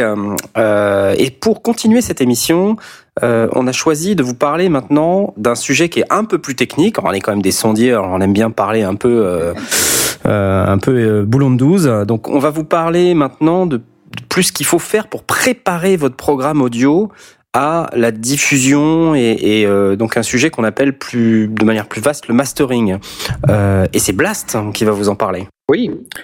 Alors le, mastering, euh, à l'origine, le mastering c'était vraiment spécifique au studio et on parlait même de, pré-mastering et de mastering. Donc en fait, au XXe siècle, on utilisait ce que ce que nous faisons quand on fait du mastering, du home mastering. Euh, c'était, euh, ça s'appelait avant le pré-mastering. Pour expliquer ça, le mastering, c'était véritablement fabriquer la galette, euh, le- le- la matrice qu'on allait utiliser pour faire le vinyle ou pour faire le, le, Glassmaster, qui était le, la, le positif du CD qu'on allait euh, graver. Mm. Et, euh, et Le moule, hein, c'est ça, c'est un, un oui, genre de moule en fait. Tout à fait, c'était vraiment la, Un la, moule, la- voilà. la, la- la- la- la matrice physique, le, le Glassmaster. Mm. Et du coup, il fallait quelque chose avant, et on appelait ça le pré-mastering. Comme à l'heure actuelle, euh, hormis euh, les, les, enfin, c'est, c'est la, la partie euh, fabrication de, du, du Glassmaster, bah, pour les gens qui diffusent sur Internet, on s'en fout un petit peu, et pour les gens qui euh, qui font quand même des CD, bah, ils passent par euh, par une société qui va s'en occuper. On a un petit peu fusionné les deux les deux noms et, on- et on parle de mastering d'une manière générale, mais c'est ça correspond au pré-mastering du XXe siècle. Alors en quoi Je ça vois. consiste? Euh, il y, a, il y a deux étapes euh, principales quand on quand on prépare euh, quand on est au, studio quand on est à la console. C'est euh, on a le qu'on appelle le montage mixage euh, qui se travaille en multipiste d'une manière générale. Et le mastering c'est ce qui va se faire sur la sortie stéréo sur le, le bounce final. Donc quand on a fini notre mixage, quand on a, euh, si on fait de la musique, on a mis euh, notre batterie, enfin nos différents euh, micros de batterie, on a mis nos, nos guitares, on a mis euh, nos claviers, notre synthétiseur Ah. chez euh, Excuse-moi, nos- Excuse-moi, je voulais juste revenir sur le fait que le mastering se faisait en stéréo. Ce n'est plus trop le cas maintenant euh, parce qu'il y a beaucoup d'ingé d'ingé son, euh, de mastering qui aiment bien faire le mastering en multicanal. sur du stem. Hmm. Ah, tu veux dire en multicanal, sur du 5 points Euh, en gros, c'est c'est sur 4-5 pistes maximum. En gros, il y a une piste batterie, une piste Voilà, donc synthé. oui, euh, on utilise des stems. Euh, Tout à fait. Euh, en- encore une fois, on, on va essayer. Enfin, euh, c'est c'est- c'est tout à fait vrai. Je, pense- je pense qu'on va on va laisser ça pour le pour l'émission qui va se traiter du mastering, Mhm. euh, où on ira donc beaucoup plus dans le détail. C'est quelque chose qui touche assez peu euh, le home studiste. Si on reste dans dans, dans l'esprit du home studiste, Mhm. euh, en gros, il va être à l'étape du mixage et puis quand il a fini son mixage, il va faire son mastering ou il va demander à quelqu'un de le faire. Mais euh, effectivement, si c'est si c'est euh, de, la musique, on va discuter avec l'ingénieur du son responsable du mastering et peut-être lui de, lui va demander des stems. Donc il va dire tu m'envoies le groupe batterie, tu m'envoies euh, les guitares et tu m'envoies les voix et les chœurs et lui termine un petit peu une espèce de, qu'on qu'on- qu'on pourrait voir. Euh, mais si on simplifie ça au, à, à son, son essence la plus simple, on va avoir simplement le signal stéréo, l'ensemble qui va être mixé, euh, et le l'ingénieur du son responsable du mastering va travailler, euh, s'assurer que euh, tout est tout est clair, que l'ensemble des, instruments euh, euh sont sont bien mis en évidence et surtout qu'on va être capable de l'écouter euh, dans toutes les circonstances, que ce soit euh, sur des oreillettes dans, dans un lecteur MP3 dans le métro, euh, dans sa voiture, euh, sur une chaîne IFI de haut de gamme, sur un ordinateur avec un casque. euh, Il faut bien qu'on dissocie en fait cette, cette partie du mixage. Alors on va pas tout déballer sur le mixage et le mastering aujourd'hui, mais en gros le mixage, hein, c'est comment on fait euh, se détacher les instruments euh, dans euh, dans une unité qui s'appelle euh, le morceau ou voilà. Et en fait le mastering, c'est plutôt au niveau global, c'est-à-dire euh, on va on va vouloir rendre cohérent euh, un, un certain le programme audio avec d'autres programmes audio. Alors typiquement dans un album, euh, euh, on va chercher à ce que le son soit euh, similaire d'une d'un morceau à l'autre, et puis ensuite en fonction du style de En musique. fait, pour vulgariser, je pense qu'on parle de nivelage. On Voilà, nivelle tous les niveaux pour. euh, pour c'est plus que les cohérent. niveaux, hein. C'est oui, euh, aussi alors, la, la, la sonorité. c'est la sonorité, c'est ça. C'est-à-dire que quand on va faire du R&B, ça va pas être pareil que quand on va faire du métal. Ah oui. donc, euh, quand on Oh, veut euh, yeah. sortir un album de métal ou quand on veut sortir un bandcamp de métal, puisqu'on parlait de bandcamp tout à l'heure, euh, il faut que le message qu'on va diffuser, il, il sonne métal. Et donc, euh, si euh, on est fan de Dream Theater, ben, on va écouter les albums de Dream Theater. Au mixage, on va essayer même d'approcher le plus possible euh, Dream Theater. Et au mastering, qu'est-ce que va faire l'ingénieur du son de mastering? Il va, il va essayer de reprendre les mêmes fréquences pour faire en sorte que la basse, elle soit à peu près dans les mêmes proportions, que les guitares sonnent à peu près pareil, etc., etc. Et il va tweaker, euh, enfin bidouiller euh, ces équipements, en général des équipements qui coûtent assez cher, pour pour essayer de reproduire cette euh, cette sensation. Si je Voilà. Et, Oh oui. et- alors là, on est dans un monde lié à la musique puisque c'est l'origine. Euh, c'était, la raison principale pour laquelle on allait dans les, dans, dans les studios à l'origine. Euh, mais il existe aussi euh, que l'on fasse des podcasts ou que l'on fasse du, euh, de- du- des, des histoires audio. Euh, il existe aussi une forme de mastering qui va être simplifiée. On n'a pas forcément les mêmes besoins. Il y a effectivement, euh, on va on va être confronté à s'assurer, ne serait-ce que quand on a mixé l'ensemble de nos pistes, qu'on ne sature pas, euh, que tout est bien clair, que les différentes scènes, si c'est euh, si c'est une, une histoire audio, que les différentes scènes n'est pas ne fassent pas le yo-yo, qu'on n'ait pas euh, une partie euh, complètement euh, confidentielle sur laquelle on va être obligé de monter le volume, et puis une partie extrêmement forte euh, sur lesquelles on va s'exploser les oreilles. On va aussi s'assurer de la cohérence avec les épisodes précédents. Tout à Et fait. là, ça revient le principe de, de pouvoir écouter un, un album et que, et que l'ensemble des, des, des morceaux sur un album soient euh, cohérents d'un point de vue euh, sonore. Ça ne veut pas dire tous au même niveau, ça veut dire cohérent. Donc, euh, si quelque chose doit être plus faible, il sera plus faible, mais pas Hum, hum. euh, forcément euh, 20 décibels en dessous. Euh, et, donc, on, va avoir ce, cette même question, ce même problème quand on, crée de l'histoire audio. En podcast, c'est pareil. Euh, dans certains cas, on va, prendre le- le- l'enregistrement qu'on aura fait euh, en, préparant l'émission, et puis on va faire un MP3 et on va envoyer ça tel quel. C'est pas forcément euh, efficace. Euh, On aura peut-être des, des, des sautes, des, des, des, moments un peu plus forts, un peu plus faibles. On aura peut-être un moment où tout le monde se met à rire et que du coup ça craque et ça sature. Donc on va retoucher, on va on va reprendre l'ensemble. Ça ne veut pas dire qu'on va aller retravailler dans le détail ou reprendre un, un multipiste et refaire du mixage, mais on va faire un- une sorte de mastering, euh, un, un traitement euh, après coup sur le sur le fichier stéréo tel qu'il tel qu'il Et existe. c'est ce qu'on fait sur les sondiers. Hein, euh, Et c'est ce qu'on fait sur les concrètement. Hein, euh, on, on reprend les fichiers. euh, et ce que vous écoutez en replay, c'est pas tout à fait euh, ce qu'on a quand on est en live. C'est retraité. On en profite pour pour faire un petit ménage. L'autre l'autre chose qu'on- qui fait partie du mastering, euh, tu en avais parlé euh, une, une- dans- lors d'une émission précédente, Knarf, c'est c'est euh, de mettre les index, de mettre un certain nombre de de- d'informations qui vont Ouais, servir ouais. à préparer Glassmaster. En réalité, quand on prépare son MP3, le fait de le taguer, le fait de, de rajouter qui, qui- les informations de, de, qui l'a créé, de, de dates, des machins, etc fait Mmh. partie de, de cette de ce que je considère comme le mastering, de la partie Ouais. finale euh, qui permet de, de produire un, un, un fichier qu'on va pouvoir diffuser et ça revient rigoureusement à être capable de le de, de le mettre sur iTunes ou sur SoundCloud ou sur ou sur fait, ouais, ouais. d'autres environnements pour lesquels l'auditeur s'attend à avoir non seulement quelque chose qui est propre etc mais aussi qui euh, qui a euh, qui correspond au minimum à l'identité que euh, si c'est une histoire audio que les chapitres soient écrits de manière cohérente que le titre soit toujours le même qu'on puisse le retrouver dans le même ordre alphabétique pareil pour un podcast que le que du premier au dernier épisode on est on est toujours une une certaine cohérence s'il y a euh, une, un, un visuel, ne pas obliger, ne pas oublier de le rajouter ou, euh, ou, ou le, le, enfin, le mettre tel qu'on a décidé de le, de le mettre.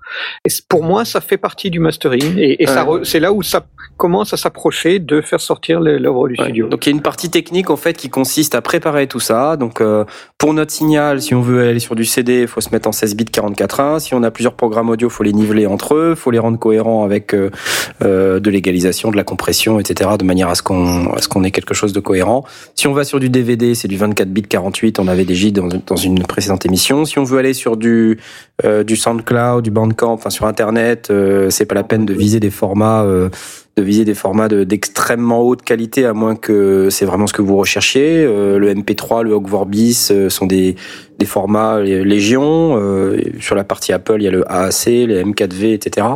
Et les plateformes de diffusion que sont SoundCloud, iTunes, on a parlé de Spotify, Deezer, euh, etc. Donc toutes ces toutes ces choses qui sont de la préparation. Moi, je peux vous parler un peu de mon expérience euh, mastering sur euh, Bélissandre. Euh, donc pour ceux qui connaissent pas Bélissandre, euh, musique traditionnelle.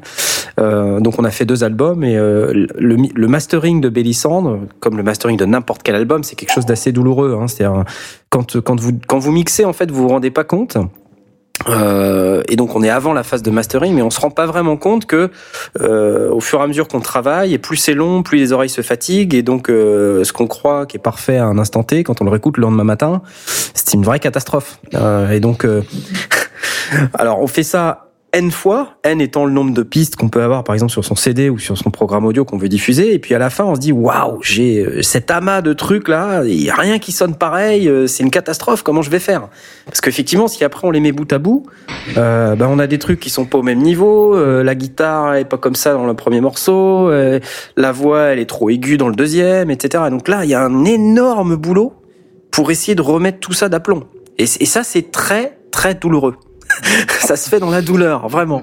Euh, et en plus, c'est fatigant. C'est pour les oreilles, c'est c'est très très très fatigant. Alors en plus, ça dépend du volume d'écoute, mais euh, très rapidement, on est paumé en fait. hein. C'est comme Et quand, puis, et euh, puis il faut se sortir du mix, enfin de, de, de la période du mix. C'est pour ça qu'en général, on, on recommande, même pour des home studistes, de passer par quelqu'un d'autre.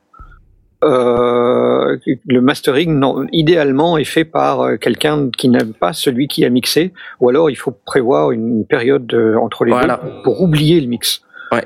Et, et en plus, ce qu'il faut, c'est aussi avoir une référence. La référence est hyper importante. Euh, Aujourd'hui, quand on fait du métal, on a une référence culturelle métal. Euh, des gens qui inventent complètement des nouvelles sonorités, il y en a, il y en a très très peu.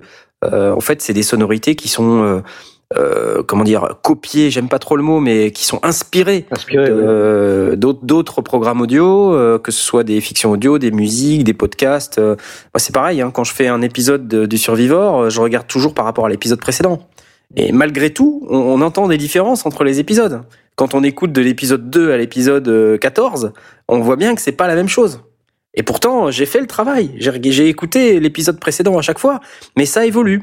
Voilà, c'est naturel. Non, tu ne l'as pas fait. L'ex- L'expérience, euh, il y a une image que j'aime bien sur le- l'expérience du mastering et du mixage en général, euh, parce que le mastering c'est jamais qu'un mixage de très haut niveau, euh, mais enfin en tout cas c'est mon opinion.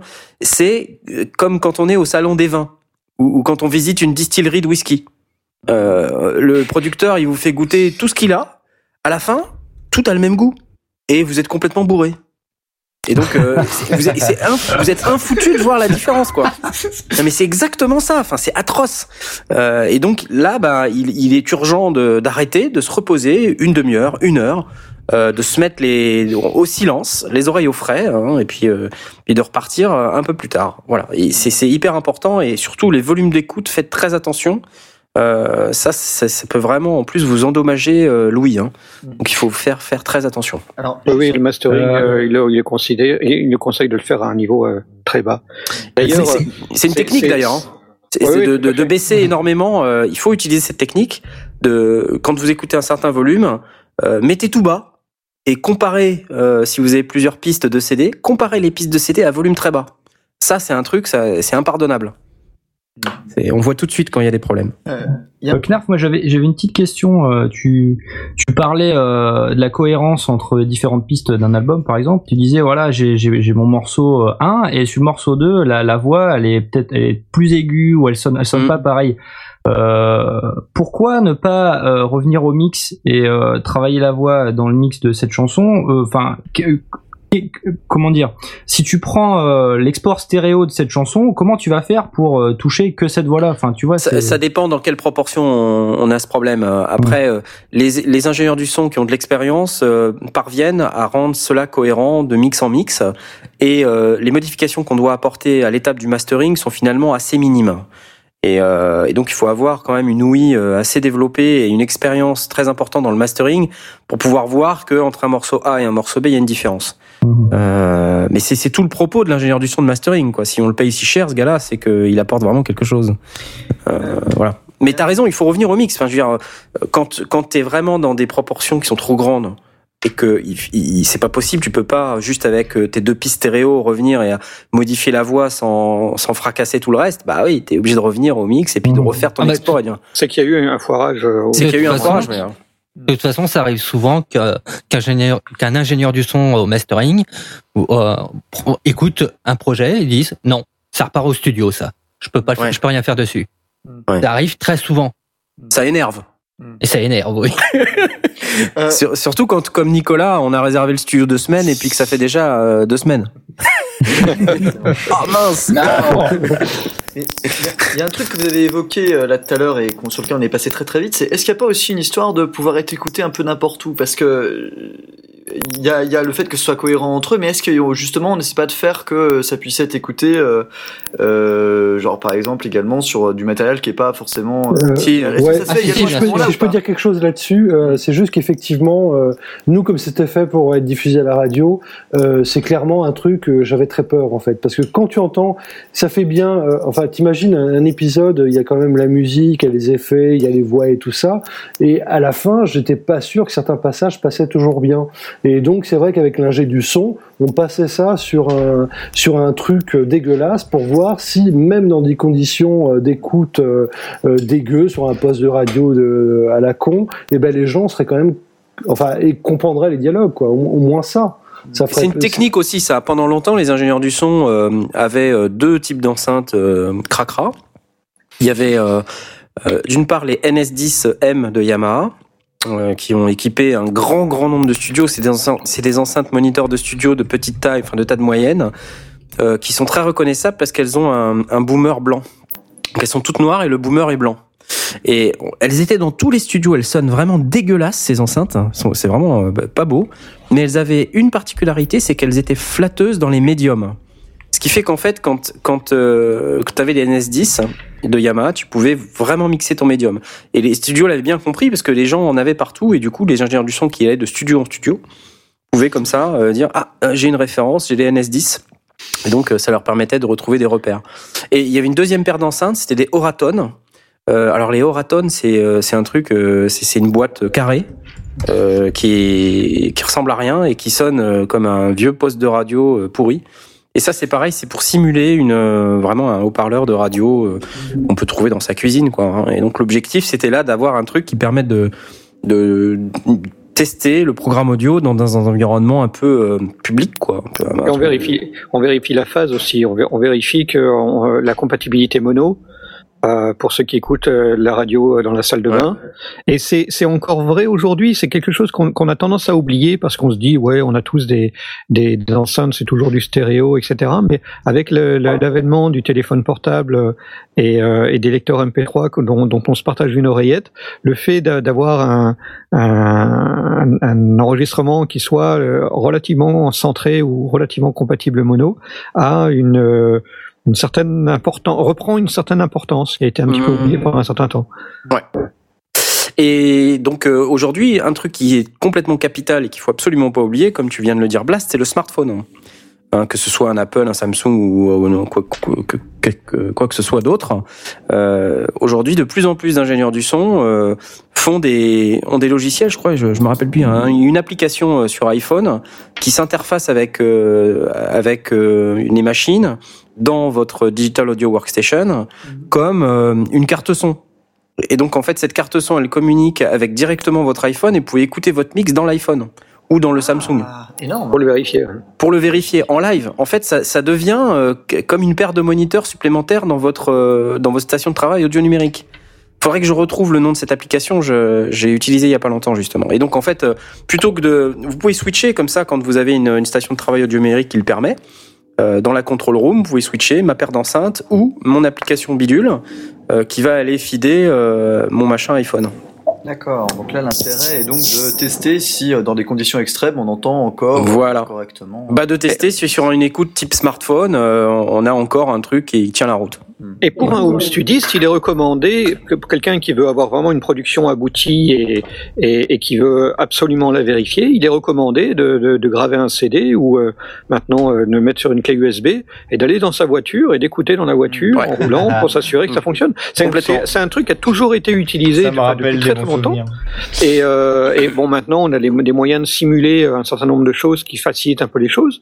Euh, mais, euh, mais pour le home study, ça reste euh, des choses qui qui peut être intéressant de vérifier, s'assurer effectivement ce qu'on disait, euh, c'est toi Nicolas qui, qui parlait de, de, de t'assurer que euh, si on est dans des conditions les plus mauvaises, qu'au minimum on comprenne bien les dialogues, si on perd un petit peu le, le détail des bruitages, Ouais. c'est moins fondamental, mais qu'on ait un bon étagement de le plus important les dialogues, ensuite euh, le, le- les, les bruitages pour le pour bien comprendre la, la situation, et puis euh, si on si on a plus de détails encore les bruitages d'ambiance, et puis la musique, et, et, et- et là on a cet empilement qui fait que on, arrive à, à avoir le, le principal si on si on dégrade au maximum. Et c'est vrai aussi dans la musique. Quand on commence à dégrader énormément qu'est-ce qui nous reste euh, de, de du morceau? Est-ce que c'est encore écoutable? Alors ce sera peut-être pas très agréable mais est-ce qu'on a encore euh, si on veut mettre en avant la musique ou si on veut mettre en avant euh, les paroles est-ce que cette partie-là est véritablement Mm. toujours surnageant quoi? Mm. Et on avait l'exemple du narrateur tout à l'heure. Hein. C'est typiquement euh, travail de mastering parce que ça, quand on enregistre chez soi, on, on est incapable de garantir que le- l'enregistrement qu'on fait va être cohérent avec celui d'un enregistrement de quelqu'un d'autre qui va le faire ailleurs. Et ça, c'est l'ingénieur du son de mastering qui, euh, en fonction, on va dire, des proportions, euh, des différences euh, qu'il peut y avoir et des proportions qu'il y a dans ces différences, Ouais, euh, qu'on ouais. va être capable de remettre le truc carré ou pas. Oui, c'est vrai que, enfin, je me rappelle très bien quand, quand on faisait le, le mixage de, de, de la série, moi, j'étais comme un fou, quoi. Je voulais rajouter des, des effets spéciaux dans tous les sens. je, voulais, je voulais de la musique, des tout. Et, et en fait, euh, bon, bah, je crois qu'il faut, il faut garder un peu euh, la simplicité quelque Faut part. raison garder. Effectivement, ouais, raison garder. Parce qu'il faut pas que ça devienne un magma inécoutable. Surtout qu'en plus, euh, encore une fois, hein, le, le problème de H2G2, en plus, c'est que c'est des fictions radio de, de, de 30 minutes. Oui. Et, et franchement, euh, les critiques les plus bon, euh, euh, j'ai eu deux sortes de retours négatifs, on va dire, sur la série. Euh, bon, j'ai plutôt des, des avis positifs, mais un, c'était effectivement euh, les, les acteurs. On moi aussi, je jouais l'acteur, donc ça c'est c'est aussi contre moi. C'est ta que- faute. Voilà, c'est ma faute. Je suis un peu nul, j'avoue, mais mais du coup, c'est vrai que c'était pas toujours très bien joué. On- C'est clair que l'enregistrement est de bien meilleure qualité que le jeu des acteurs, on va dire. On fait vraiment, on fait vraiment ce qu'on peut. Encore une fois, ça a été vraiment souvent avec une seule prise. Et, euh, et je sais plus du tout où je voulais en venir, mais c'est pas grave. Mais c'est très intéressant. T'en avais deux. T'en avais deux. Il y en avait deux. Les acteurs et, Et les acteurs et quoi? Et les reproches Les qu'on deux sources fait. de reproches. Ah oui, euh, les t'as deux sources de reproches. Mm.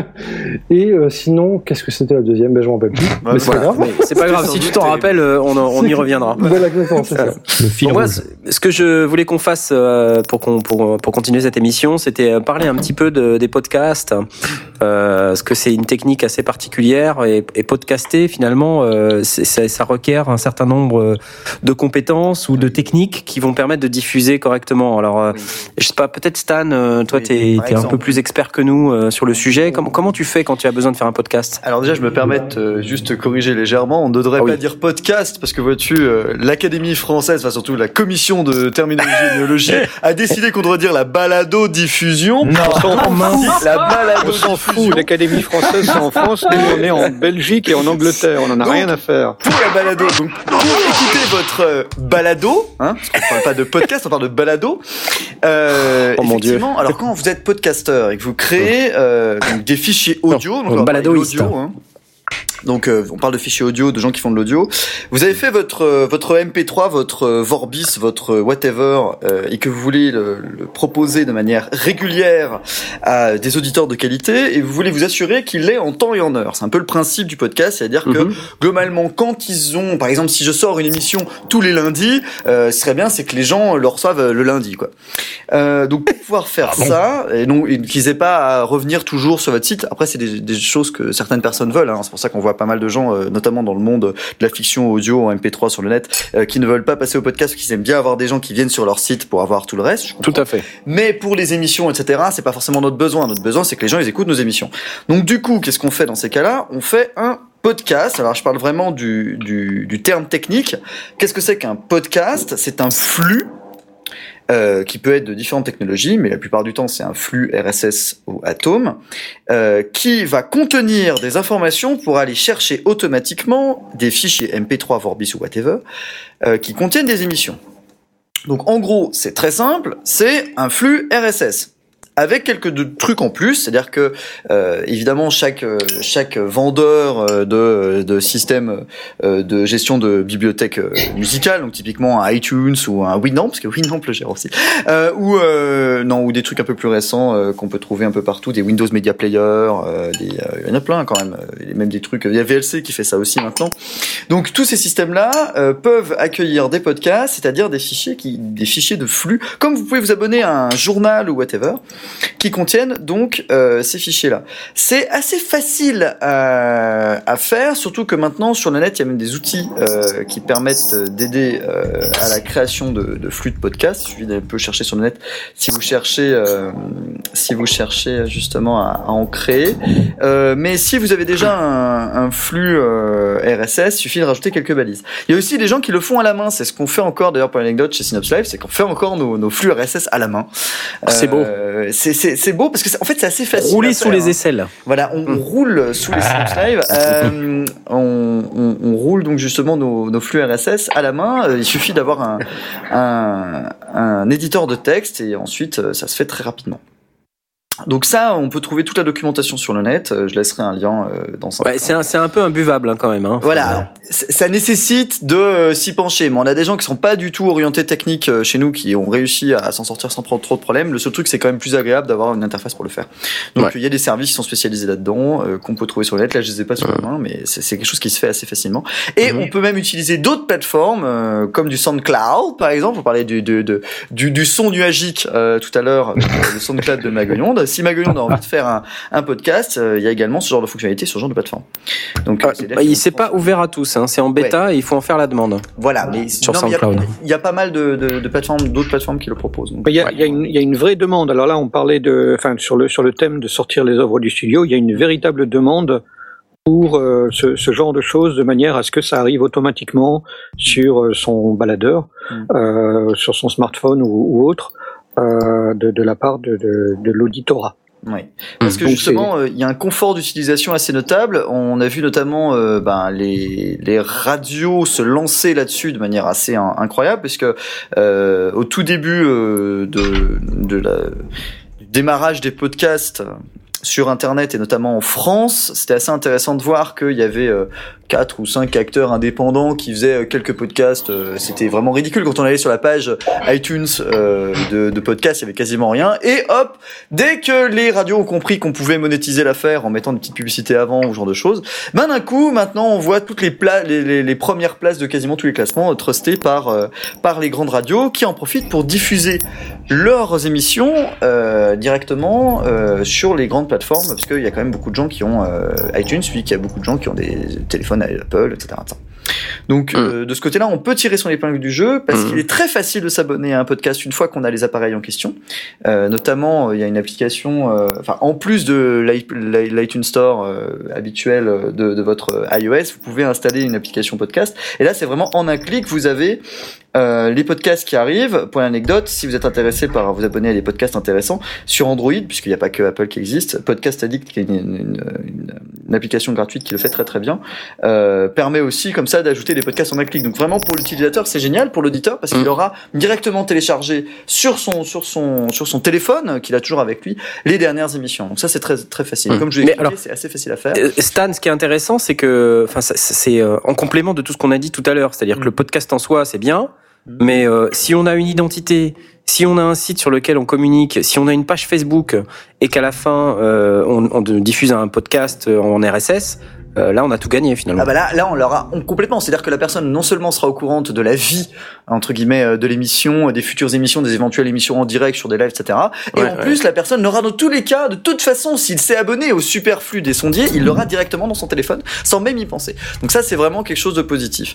Euh, par contre, à, petit, à noter quand même, si vous voulez euh, en profiter pour avoir une plus grande exposition euh, sur les réseaux euh, qui sont un peu, euh, alors pas fermés, mais sont moins ouverts que simplement avoir son RSS sur son site internet, euh, il est possible euh, de s'inscrire sur euh, iTunes, d'avoir un compte iTunes et de faire le nécessaire pour que le, le, le flux soit trouvable directement euh, via ce genre d'interface. Donc je, je le connais pour iTunes, je crois que ça existe pour certaines autres plateformes, mais sur iTunes c'est assez facile à faire.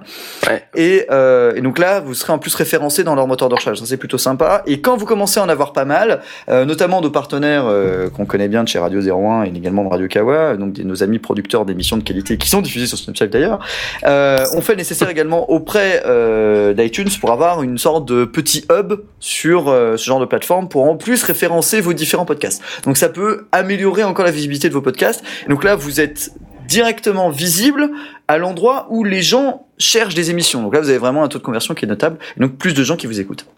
Bah, À l'inverse, ça va très probablement réduire la fréquentation du site perso, Alors, du ça- site internet. Ça, c'est un vrai problème, notamment dans le cadre euh, donc euh, de, de, de personnes euh, qui euh, misent sur euh, une visite régulière de leur site internet, notamment dans le cadre soit d'avoir de la publicité, soit simplement de pouvoir tenir au courant du reste entre guillemets de ce qu'ils font. Euh, c'est que propulser le podcast, euh, c'est avoir une quantité de personnes non négligeable euh, qui euh, ne passeront plus par votre site internet. Il faut en tenir compte. Voilà, euh, ça c'est notable parce que euh, alors après ça dépend de la stratégie qu'on peut avoir. C'est-à-dire qu'on peut se dire bon bah les gens euh, ils écouteront euh, l'émission ou ils écouteront euh, la musique ou ils écouteront le machin. Donc ensuite euh, ils vont en vouloir en savoir plus par exemple. Donc il faut proposer du contenu également sur son site internet euh, pour que les gens y aillent spécifiquement pour le contenu qu'il y a dessus et plus pour que ce soit simplement un péage entre guillemets. C'est le fait de devoir passer par euh, par le site pour avoir l'épisode. Donc il y a euh, c'est un c'est une sorte de compromis. C'est-à-dire que soit on fait du contenu pour que les gens y aillent, soit on force les gens à y passer. Donc c'est après c'est à voir. Ou alors, il y a les fameuses notes de l'émission euh, sur des émissions relativement techniques. euh, Comme les sondiers, veux comme dire. les Comme sondiers, les par sondiers, par exemple. exemple. Alors, je vais mais, justement en parler, mais les sondiers- Ou, euh, ou Podcast Science qui, euh, qui aussi donne toutes les références de ce qu'il de ce qu'il donne, ou le, ou le Wewesh qui donne les références, tous les, tous les liens euh, que, que, que Walter Proof euh, euh, cite dans son émission sont repris sur son site. Et donc, euh, voilà, c'est un compromis qui peut être intéressant. Ouais, Mais ce qui est intéressant aussi, c'est que du coup, dans les émissions, on peut inviter les gens à aller sur les sites, puisque l'intérêt c'est que les gens écoutent les émissions. Donc si on leur dit n'oubliez pas qu'il y a les notes d'émissions euh, qui sont diffusées sur le micro-site des sondiers, lesondiers.knarfworld.net, euh, donc lesondiers tout attaché.knarfworld.net, ou sinon vous allez sur synopslive.net, vous allez euh, chercher euh, les sondiers et, euh, pas. Et, euh, c'est et justement- normalement il doit y avoir un, un- un lien lien, vers euh, le micro-site des sondiers. Voilà. Alors justement, euh, t'en parles comme ça, mais là, euh, si je peux permettre de faire une petite, une petite parenthèse, euh, c'est là qu'on voit aussi l'importance de la présence de sites internet ou de supports. C'est que quand on en arrive à un stade où il est plus facile de trouver le podcast que de trouver le site, il y a un souci. Euh, nous, c'est un truc qu'on est en train justement de travailler sur Snapchat, c'est qu'on a un problème de, de visibilité des différentes émissions et des sites d'émissions et des producteurs, etc. On, on a, euh, on travaille énormément là-dessus, euh, notamment en- presque en contournant le site, en ayant justement des, des réseaux sociaux qui permettent d'informer, etc. Mais il faut pas se laisser enfermer dans les structures qu'on se pose au niveau de diffusion euh, d'informations. Et Mhm. le coup, par exemple ici, d'avoir pour les sondiers un site internet sur lequel les gens peuvent aller voir des informations en plus de- directement depuis l'épisode, euh, en écoutant simplement l'épisode, comprendre qu'il y a un site internet sur lequel on peut trouver plus d'informations et donc seulement étendre euh, le champ euh, justement de, des choses qui peuvent intéresser l'auditeur, c'est toujours quelque chose de très positif. Tout à fait. Donc le microsite des sondiers, dont je vais poster l'adresse sur Twitter. Sur la tweetance. Alors au-delà des podcasts, euh, il y a pour le, le nec plus ultra de la diffusion finalement, c'est le, le broadcast ou la radio. Hein. Euh, Donc finalement, c'est un peu ce qu'on est en train de faire maintenant. Euh, Alors qu'est-ce qu'on doit, euh, quel conseil peut-on donner aux gens qui veulent faire de la web radio? C'est encore toi, Stan, là, qui est le spécialiste euh, du sujet.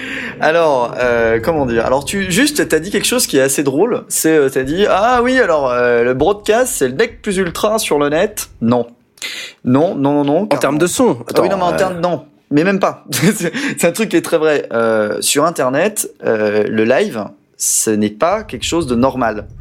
C'est c'est quelque chose qui est bizarre sur Internet. Sur Internet, à l'habitude, c'est la- ce qu'on appelle, avec un mot barbare dégueulasse, la délinéralisation de l'accès des contenus.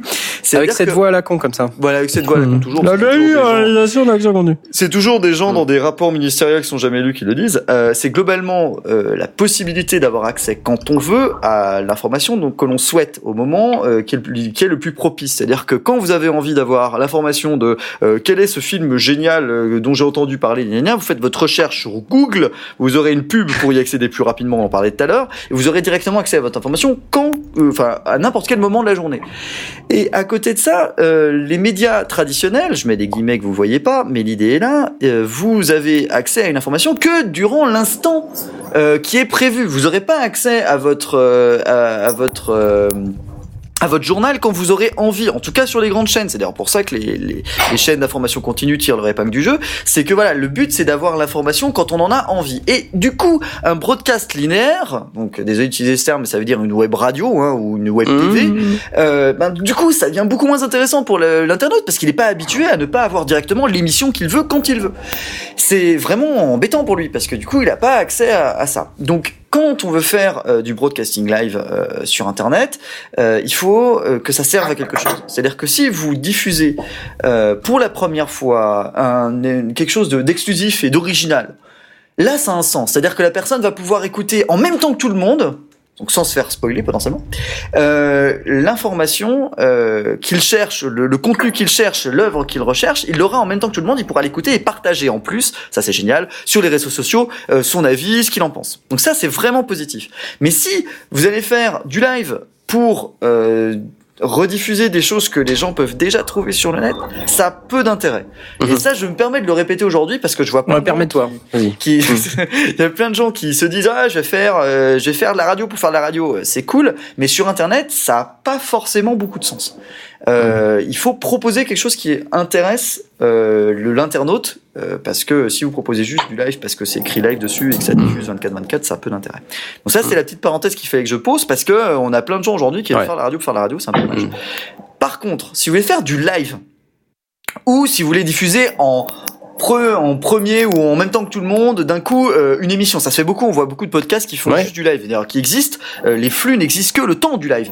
Euh, euh, Ou euh, maintenant, on le voit également avec la vidéo, où des gens jouent en direct, mais c'est vraiment juste le temps qu'ils fassent le truc. Euh, Il y a beaucoup de solutions qui existent. Beaucoup de solutions techniques, on parle souvent de techniques dans les sondiers, c'est le cas de le dire. Il existe beaucoup de solutions techniques. Euh, certaines sont très peu coûteuses euh, et surtout très pratiques. Euh, je vois beaucoup plus de gens maintenant aujourd'hui qui utilisent des solutions de live vidéo, ce qui est quand même incroyable, pour faire de l'audio. Il y a beaucoup de gens qui diffusent des podcasts, euh, leur enregistrement de podcasts sur des plateformes de vidéo parce que c'est de plus en plus simple. Euh, Aujourd'hui, vous avez la possibilité en quelques clics, et je ne plaisante pas, c'est aussi simple que ça, de créer un live euh, pour votre podcast en allant sur Hangout, qui est la solution de Google, euh, vous savez, pour discuter avec des gens. Vous créez un Hangout public, vous mettez le lien, les gens vont sur YouTube et ils, ils ont directement accès à la même chose que vous avez sur une radio. C'est exactement la même chose. Du coup, euh, je suis un peu embêté. Je veux dire, j'aimerais bien vous donner plus de détails, etc. Mais c'est quand même la solution la plus pragmatique et la plus efficace. Si, euh, par contre, vous avez envie de vous faire un peu plus plaisir et d'avoir un flux euh, qui soit un peu plus dans le temps, etc., il existe beaucoup de solutions qui permettent de le faire. Euh, moi, ce que je recommande à pas mal de gens qui viennent vers moi en me disant, oh, j'aimerais faire un Synops Live Like, qu'est-ce que je peux faire? Ils ont pas cette voix, mais c'est un peu l'idée. Euh, et ben, euh, je leur dis, et ben voilà, il y a, euh, allez voir Radionomie, ils ont tout ce qu'il faut pour le faire et vous en sortirez très bien. Euh, c'est d'ailleurs ce qui, ce qui fait tourner pas mal de nos amis et non pas concurrents, mais des gens d'en face qui font des radios du même genre c'est-à-dire euh, des sociétés qui sont spécialisées dans euh, le fait de vous permettre de diffuser ce que vous voulez sans devoir dire bonjour à la SACEM, euh, de faire tout ce qu'il faut, et eux ils, eux, ils se débrouillent de faire toutes les, les, les différentes euh, démarches techniques et administratives euh, pour que vous puissiez ensuite vous faire ce que, ce que vous avez envie. C'est un peu le contenu, c'est un peu un WordPress de la radio, quoi. Ils Mhm. font ça très bien, euh, c'est une solution technique qui marche très bien. Si vous voulez vraiment prendre le temps de faire du live audio. Donc là, je vais donner quand même plein de d'échappatoires. hein. On est passé devant quatre portes exit, donc c'est vraiment que vous avez pas envie. Si vous voulez vraiment le faire, il vous faut beaucoup de choses. C'est-à-dire qu'il vous faut la possibilité d'avoir une connexion 24-24, ou en tout cas une connexion qui fonctionne le temps que vous voulez euh, diffuser. Il vous faut une très bonne connexion. Comme vous l'avez vu, euh, rien que sur Snapchat, on a des gens des fois qui font des guirlandes de Noël. Knarf était coutumier du fait dans les premières émissions de- des sondiers. C'est-à-dire d'avoir une. Le but, c'est d'avoir une connexion super fiable. Il faut avoir euh, ben, potentiellement un studio chez soi si vous voulez commencer à discuter avec des gens, ou alors sinon il faut l'interconnecter avec euh, des logiciels de voix sur IP comme du Skype, comme du Mumble, c'est ce qu'on utilise ce soir. Et oui, haha, dans notre studio virtuel. Il faut ensuite euh, faire ce qu'il faut pour euh, diffuser euh, du, de la musique. Il faut l'encoder, il faut gérer correctement tout ce qui est justement l'encodage. Il faut également appliquer des effets pour que ce soit pas complètement dégueulasse. On y travaille encore tous les jours sur Synapse Live pour essayer de faire ce qu'il faut. Enfin, peut-être pas tous les jours, mais c'est un peu l'idée. Et c'est quoi l'objectif là des effets? Parce que tu vois, c'est. Non, mais c'est vrai, tu as raison, mais c'est-à-dire d'avoir un son qui est cohérent. On parlait de mastering tout à l'heure. Ouais. Voilà, bah, c'est l'idée, c'est d'avoir un, Un mastering automatique en fait. mastering automatique. Voilà, c'est on, on compresse correctement, d'avoir euh, ce qu'il faut justement pour que ça rentre bien. Et après, il faut gérer euh, également ben, le fait que ça sorte. euh, de- on parlait de sortir du studio. Ben là, il faut également que ça sorte du studio et que ça arrive jusqu'aux auditeurs. C'est-à-dire qu'il faut avoir des systèmes euh, qui permettent d'écouter en live sans trop de problèmes. Si on veut être une, une radio qui commence à y aller bien, il faut avoir une application mobile pour que les gens les écoutent. Bref, il y a beaucoup, beaucoup d'enjeux derrière le fait de faire une radio sur le net. Je dis pas ça Mhm. pour décourager, mais euh, c'est euh, c'est notable. Alors j'espère, je crois qu'on avait prévu plus ou moins un jour de faire une émission là-dessus, parce qu'il y a beaucoup de choses à dire euh, sur euh, qu'est-ce qu'on fait pour faire une radio.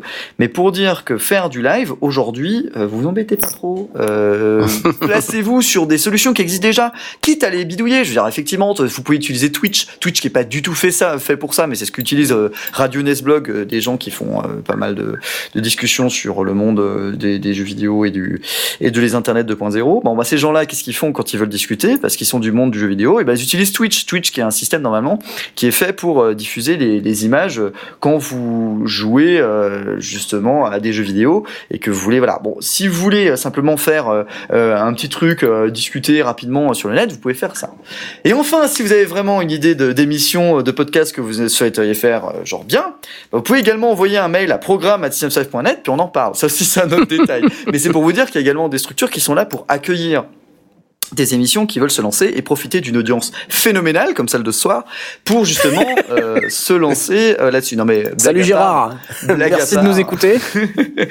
Blague à part, c'est quelque chose qui est réel, c'est que vous pouvez également vous baser sur des gens qui ont le font depuis 7 ans pour vous lancer dans une émission. Mais concrètement, pour les sondiers, c'est ce que j'ai fait. Hein. Oui, c'est-à-dire que t'es Ah, vers nous en disant "Eh, au fait, j'ai une émission cool."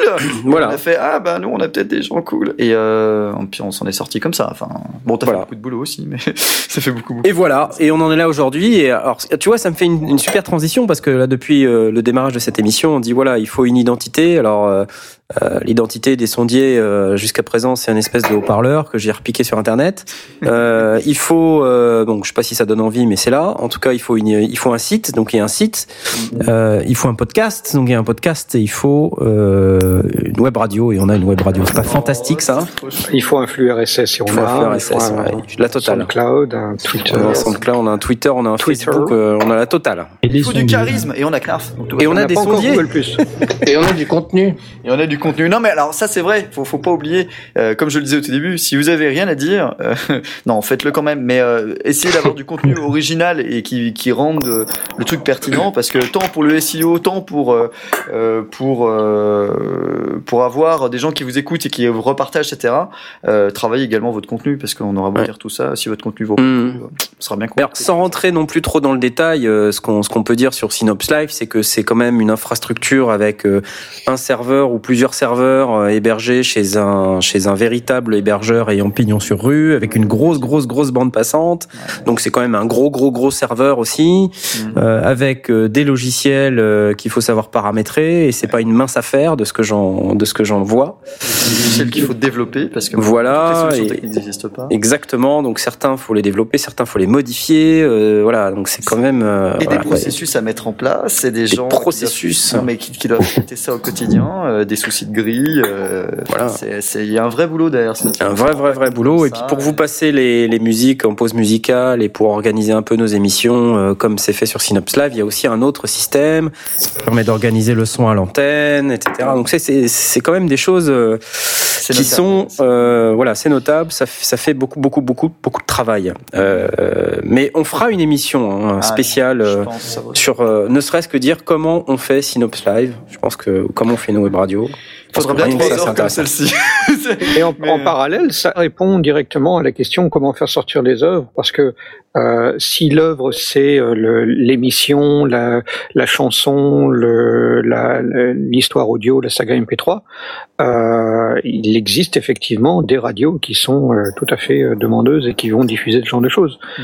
Donc, euh, il y a, ça, ça fait partie des solutions qu'un que quelqu'un qui veut faire sortir ses œuvres du studio euh, peut envisager. doit Alors, t'as envisager. raison. T'as raison de l'indiquer parce que là on parle de Synapse parce que bon bah on est chez nous, mais euh, l'idée c'est qu'il existe énormément de web radio euh, sur le net, euh, pas trop dans le talk show. On va, se dire clairement, on est, y a pas beaucoup, on n'a pas beaucoup de concurrence de ce côté-là d'avoir des, des radios qui se basent principalement sur des, émissions dont de, de, de, gens qui parlent vu que nous on peut pas diffuser de musique non libre. Mais mais voilà. Mais par contre, si vous avez un groupe de musique, il y a énormément de web radios euh, qui qui existent certaines qui ont vraiment de l'audience euh, notable et qui peuvent vous diffuser. euh, quand on pense à des, à des fréquences 3 ou euh, aujourd'hui des euh, c'est quand même plusieurs, plusieurs centaines euh, de, de, d'heures écoute jour, heures auditeur jour. C'est encore c'est encore une notion un peu fumeuse pour essayer de faire des gros chiffres, mais c'est, ça veut dire qu'il y a beaucoup de gens qui écoutent euh, ce genre d'émissions. Euh, il y a également des podcasts qui ont pignon sur rue. Euh, si vous avez un- une musique cool, vous passez dans le morceau choisi, vous allez voir qu'il y a pas mal de gens qui vont vous entendre très très vite.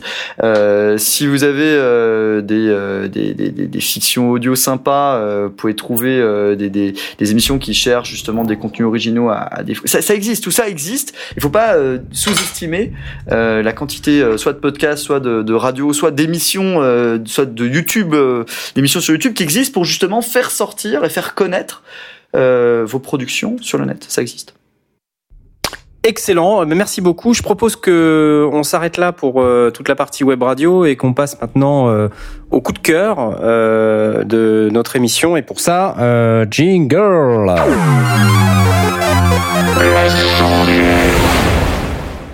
Alors Blast, euh, t'as un coup de cœur encore sur Audio Fanzine, c'est ça?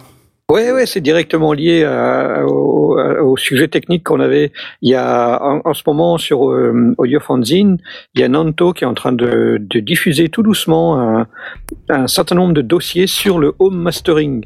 Donc on est bien sur l'aspect l'aspect mastering, mais fait Ouais. quand on est euh, home studiste. Excellent. Donc ça, ça colle parfaitement avec l'idée. Ah ouais, ils sont bien Et, euh, tombés là. Ça, c'est, ça fait deux Et- semaines. et donc ça fait deux semaines que- qu'ils qu'ils en diffusent. Le premier était vraiment un- pratiquement un teaser, euh, euh, une mise en bouche, mais euh, celui euh, celui d'aujourd'hui, euh, aujourd'hui ou hier, je sais plus, euh, qui est qui est arrivé, commence à aborder le, le, le sujet avec euh, avec cette intelligence de dire voilà bon bah si euh, L'idéal, c'est évidemment de passer par par un studio et de, et de passer par un vrai master, et etc.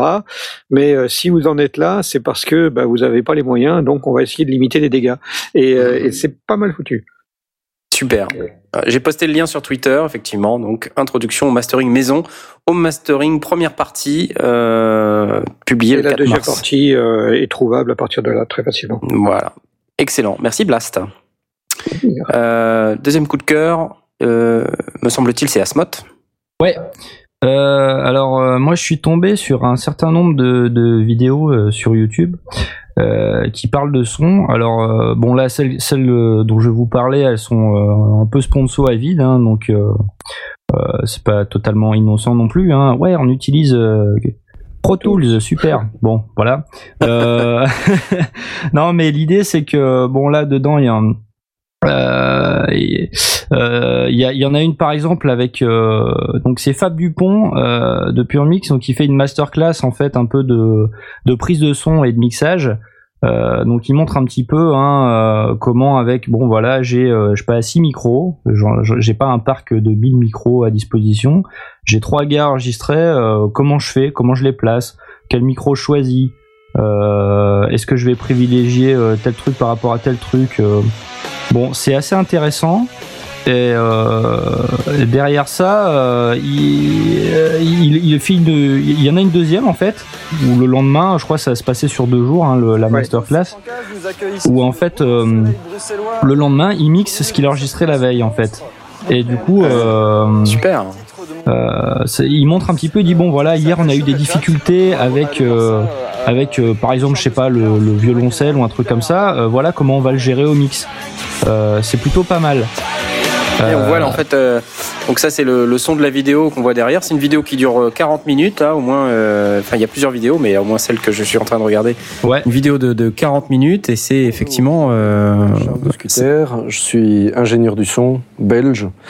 Euh, je fais, j'ai deux activités le son en live, le son en studio. Ici, c'est chez moi, c'est mon studio, ça s'appelle Rec and Roll. Euh, J'y ai fait récemment le dernier album de Superbus, des Dukes, de No One Is Innocent, dans les groupes belges, des groupes comme Vismet. il, a, il a un petit accent belge. Alors voilà, lui, lui c'est un Belge. Alors justement, c'est une autre vidéo, hein, c'est pas celle dont je viens de parler. Donc lui, c'est c'est un, un- non mais c'est pas grave, ça, introduit. Donc ça, c'est le mixage d'un d'un titre des Dukes, qui est un, qui est un groupe euh, français. Euh, et c'est pareil, c'est un peu pas mal. Tu vois, le mec il se pointe avec dit voilà, bon j'ai euh, j'ai n pistes audio d'enregistrement. Euh, j'ai alors je- t'ai fait une prise de guitare normale, j'en ai fait une en plus euh, en DI euh, euh, direct le son brut pour voir si, Ouais, si ça pouvait servir. Euh, et le mec qui te montre, il dit bon bah voilà, on va essayer, on va tester ça, on va Ouais, tester ça. c'est vraiment très sympa. Ouais, ouais, c'est vraiment pas mal. euh. Non, Ça me rappelle un peu un truc euh, dont j'avais participé un peu il y a un peu plus d'un an, où justement c'était aussi sponsorisé par Avid, où en fait c'était euh, Fab, je sais plus comment. Ah oui, Fab Dupont, ouais, ouais, ouais, Ah, Fab. Dupont Ouais, qui avait ça, ouais. en fait euh, fait des masterclass comme ça, où il a enregistré Winnox. Oui, mais c'est ça, euh, c'est de ça que je te parlais, c'est ça que je parlais en fait tout, au début. D'accord, c'est ça. Au-delà, au-delà de ça, non, mais le, le, le, le, le truc d'Aurine est un petit peu différent. euh. Continue Aurine, parce que je, vais- je me Oui, souviens de cela. Ouais, ouais, en, en gros, c'est on avait la- l'enregistrement en fait, la- la- le masterclass avec l'enregistrement. Genre, il expliquait son choix des micros, pourquoi le placement, pourquoi il a choisi ses placements, etc., etc. Euh, on avait le droit à l'enregistrement en même temps euh, du morceau dans ce masterclass. Puis en fait, il nous, euh, il proposait comme ça euh, euh, avec, sur audio fanzine en plus. euh, Ouais, en sur Audiophonzine, il y avait le multipiste complet. ah, il y avait le multipiste complet. Et en fait, il proposait, voilà, aux, passionnés, aux ingénieurs du son, que ce soit pro, amateur, etc., de faire leur propre mixage. Et euh, bon, de le partager, c'était sur SoundCloud. Et après, bon, bah, y a, bien sûr, il y avait des récompenses à la clé avec euh, bon petit, du bon petit matos, hein, quand même, faut dire ce qui est. Et puis après, bon, bah, on avait le droit à une deuxième vidéo qui était le mixage avec euh, le son. Fait par Fab vraiment Dupont, ouais. Fait par Fab Dupont. Donc en fait, on a, on a attendu, on a, on a entendu les pistes, on a, on a vu la vidéo qui permettait, euh, qui, qui était sur la prise de son elle-même, donc c'était déjà tout- super intéressante. Et euh, lui avait fait le, le mixage le lendemain, mais euh, il a, il a gardé ça euh, confidentiel et il a laissé euh, le multipiste à disposition de tout le monde pour, euh, pour s'amuser à la maison et s'y et s'y essayer. C'était très très chouette. Excellent. C'est très sympa. Je me souviens avoir participé avec grand plaisir à ce truc-là. Et euh, voilà, c'était bien fun. Alors je viens de poster les deux vidéos euh, des Audio Days, euh, prise de son et, et mixage, donc euh, à suivre sur le fil Twitter des sondiers. Euh, on va poster également euh, le remix de, du, du- des Dukes par l'ingénieur du son belge dont on vient de parler. Et donc ça vous permettra d'aller voir toutes ces vidéos extrêmement intéressantes euh, une fois que vous aurez terminé d'écouter l'émission. Merci Asmot pour euh, ton coup de cœur. Euh, je pense que c'est hyper intéressant. En plus, c'est des vidéos qui sont assez longues avec beaucoup beaucoup de contenu où on, on Mhm. apprend beaucoup de choses. Donc n'hésitez pas à les écouter. Tous les sondiers en herbe vont, vont apprendre énormément de choses avec ces vidéos. Je crois qu'on n'a pas d'autres coups de cœur. Ça va être le moment de passer, il me semble, à la gamelle du sondier. Et pour ça, jingle.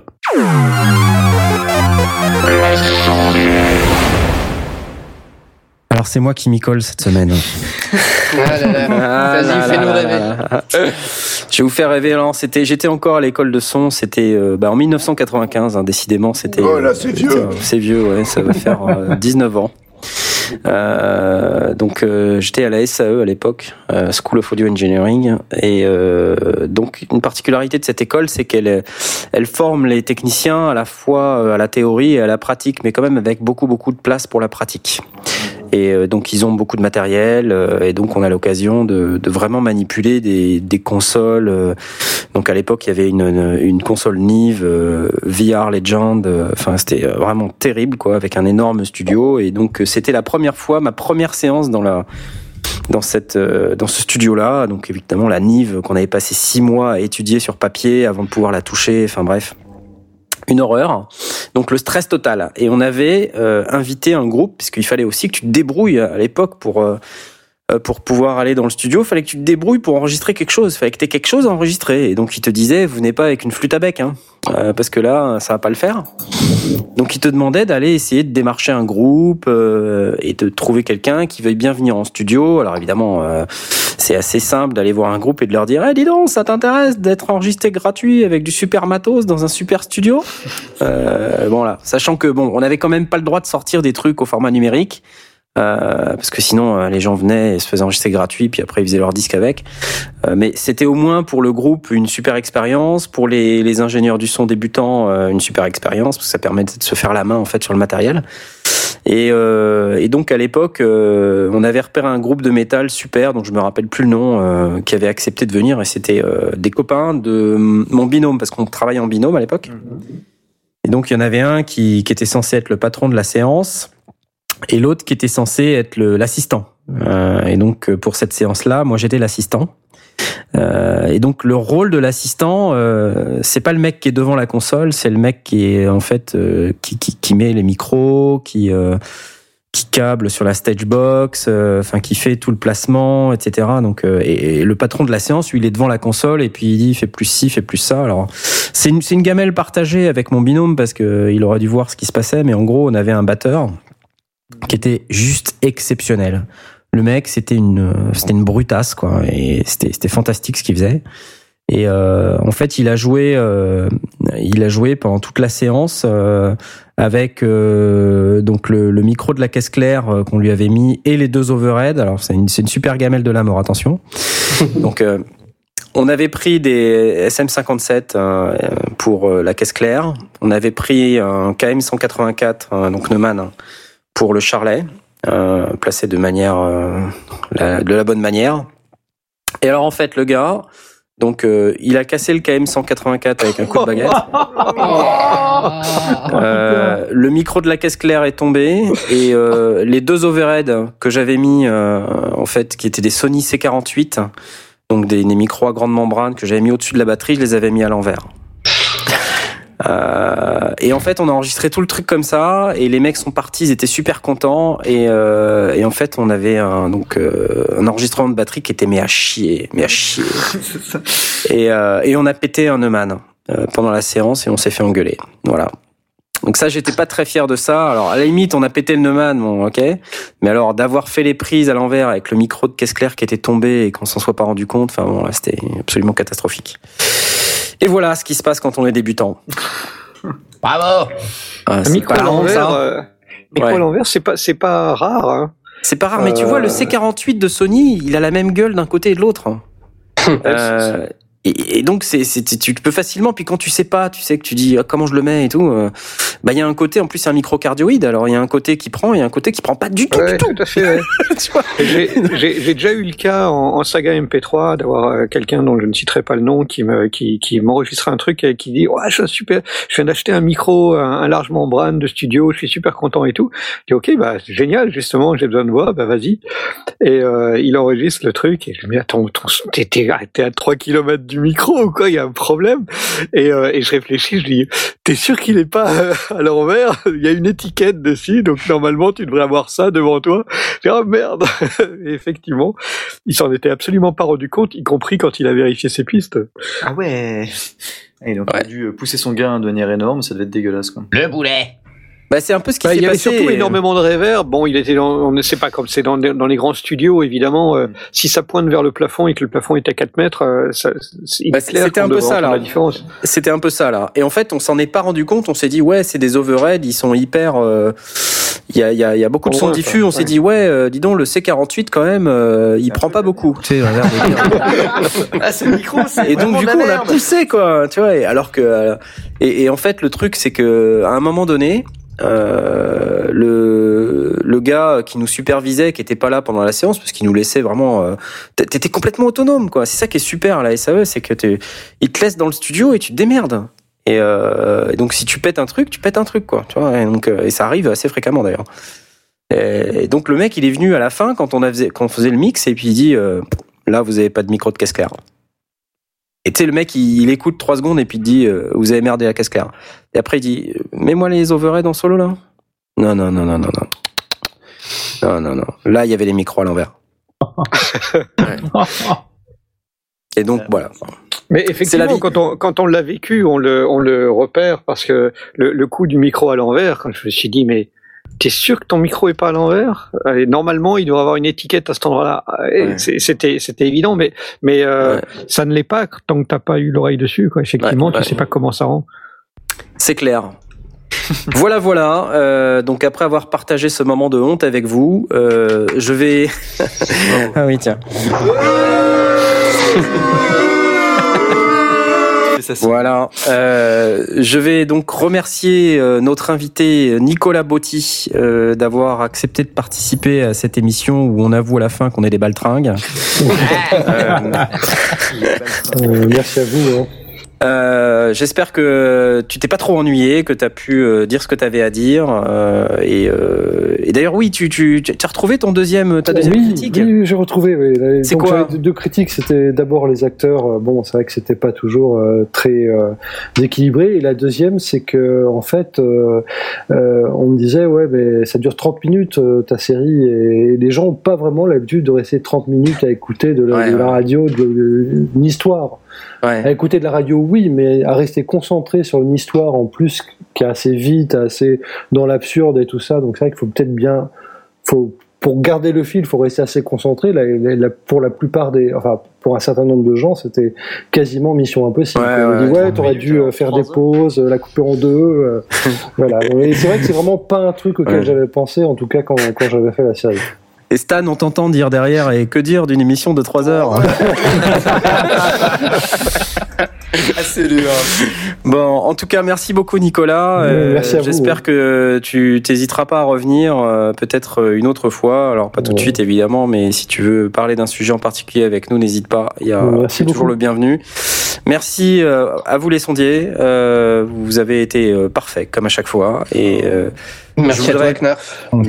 je voudrais préciser euh, aux gens qui nous écoutent et qui voudraient avoir le replay que je ne vais pas pouvoir mettre en ligne le replay avant jeudi soir. Oh non Ah. Ouh, la raison, c'est que je pars en voyage jusqu'à jeudi, et demain matin, et que je, je n'aurai pas malheureusement euh, la possibilité d'updater tout ça avant jeudi soir. Donc je le ferai jeudi soir. Euh, donc euh, d'ici là, n'hésitez pas à aller sur le micro-site des sondiers, ou via le site Synops Live, synopslive.net, euh, en allant sur euh, les sondiers, en allant cliquer sur le replay. Euh, et a priori, le thème de la prochaine émission sera hardware ou software? Vaste sujet, vaste sujet. Que nous aborderons avec euh, nos amis sondiers. Et pour l'instant, nous n'avons pas d'invité, mais on n'a pas toujours besoin d'un invité. Il faut savoir aussi euh, discuter entre nous pour faire des émissions un peu moins longues. Dièse humour. Voilà. On n'y croit pas. Euh, en attendant, bonne nuit à tous et à la prochaine. Salut. Ciao, ciao. Allez, ça va. Salut. Je me suis juste rendu compte que j'ai oublié juste de, de parler d'un point, c'est qu'effectivement, euh, il y a un moment, euh, euh, il a été question de diffuser la, la série sur d'autres euh, d'autres radios. Parce que j'avais Ouais, eu, ouais. euh, il y avait eu un gros article dans Ouest France euh, à ce sujet, et en fait, ce qui avait bloqué, c'est que ben, la musique que j'avais utilisée justement pour m'amuser, et ben, euh, si je voulais le diffuser sur d'autres antennes, je me suis dit bon, ben, je vais essayer de légaliser le truc. Et en fait, quand je me retrouvais avec des éditeurs de musique qui demandaient euh, 500 euros la minute, un truc comme ça. Ça, en fait, euh, ouais, j'aurais mieux fait d'utiliser de, la musique euh, non commerciale ou un truc comme ça. Mais franchement, c'est un truc auquel j'avais même pas pensé deux secondes. hein.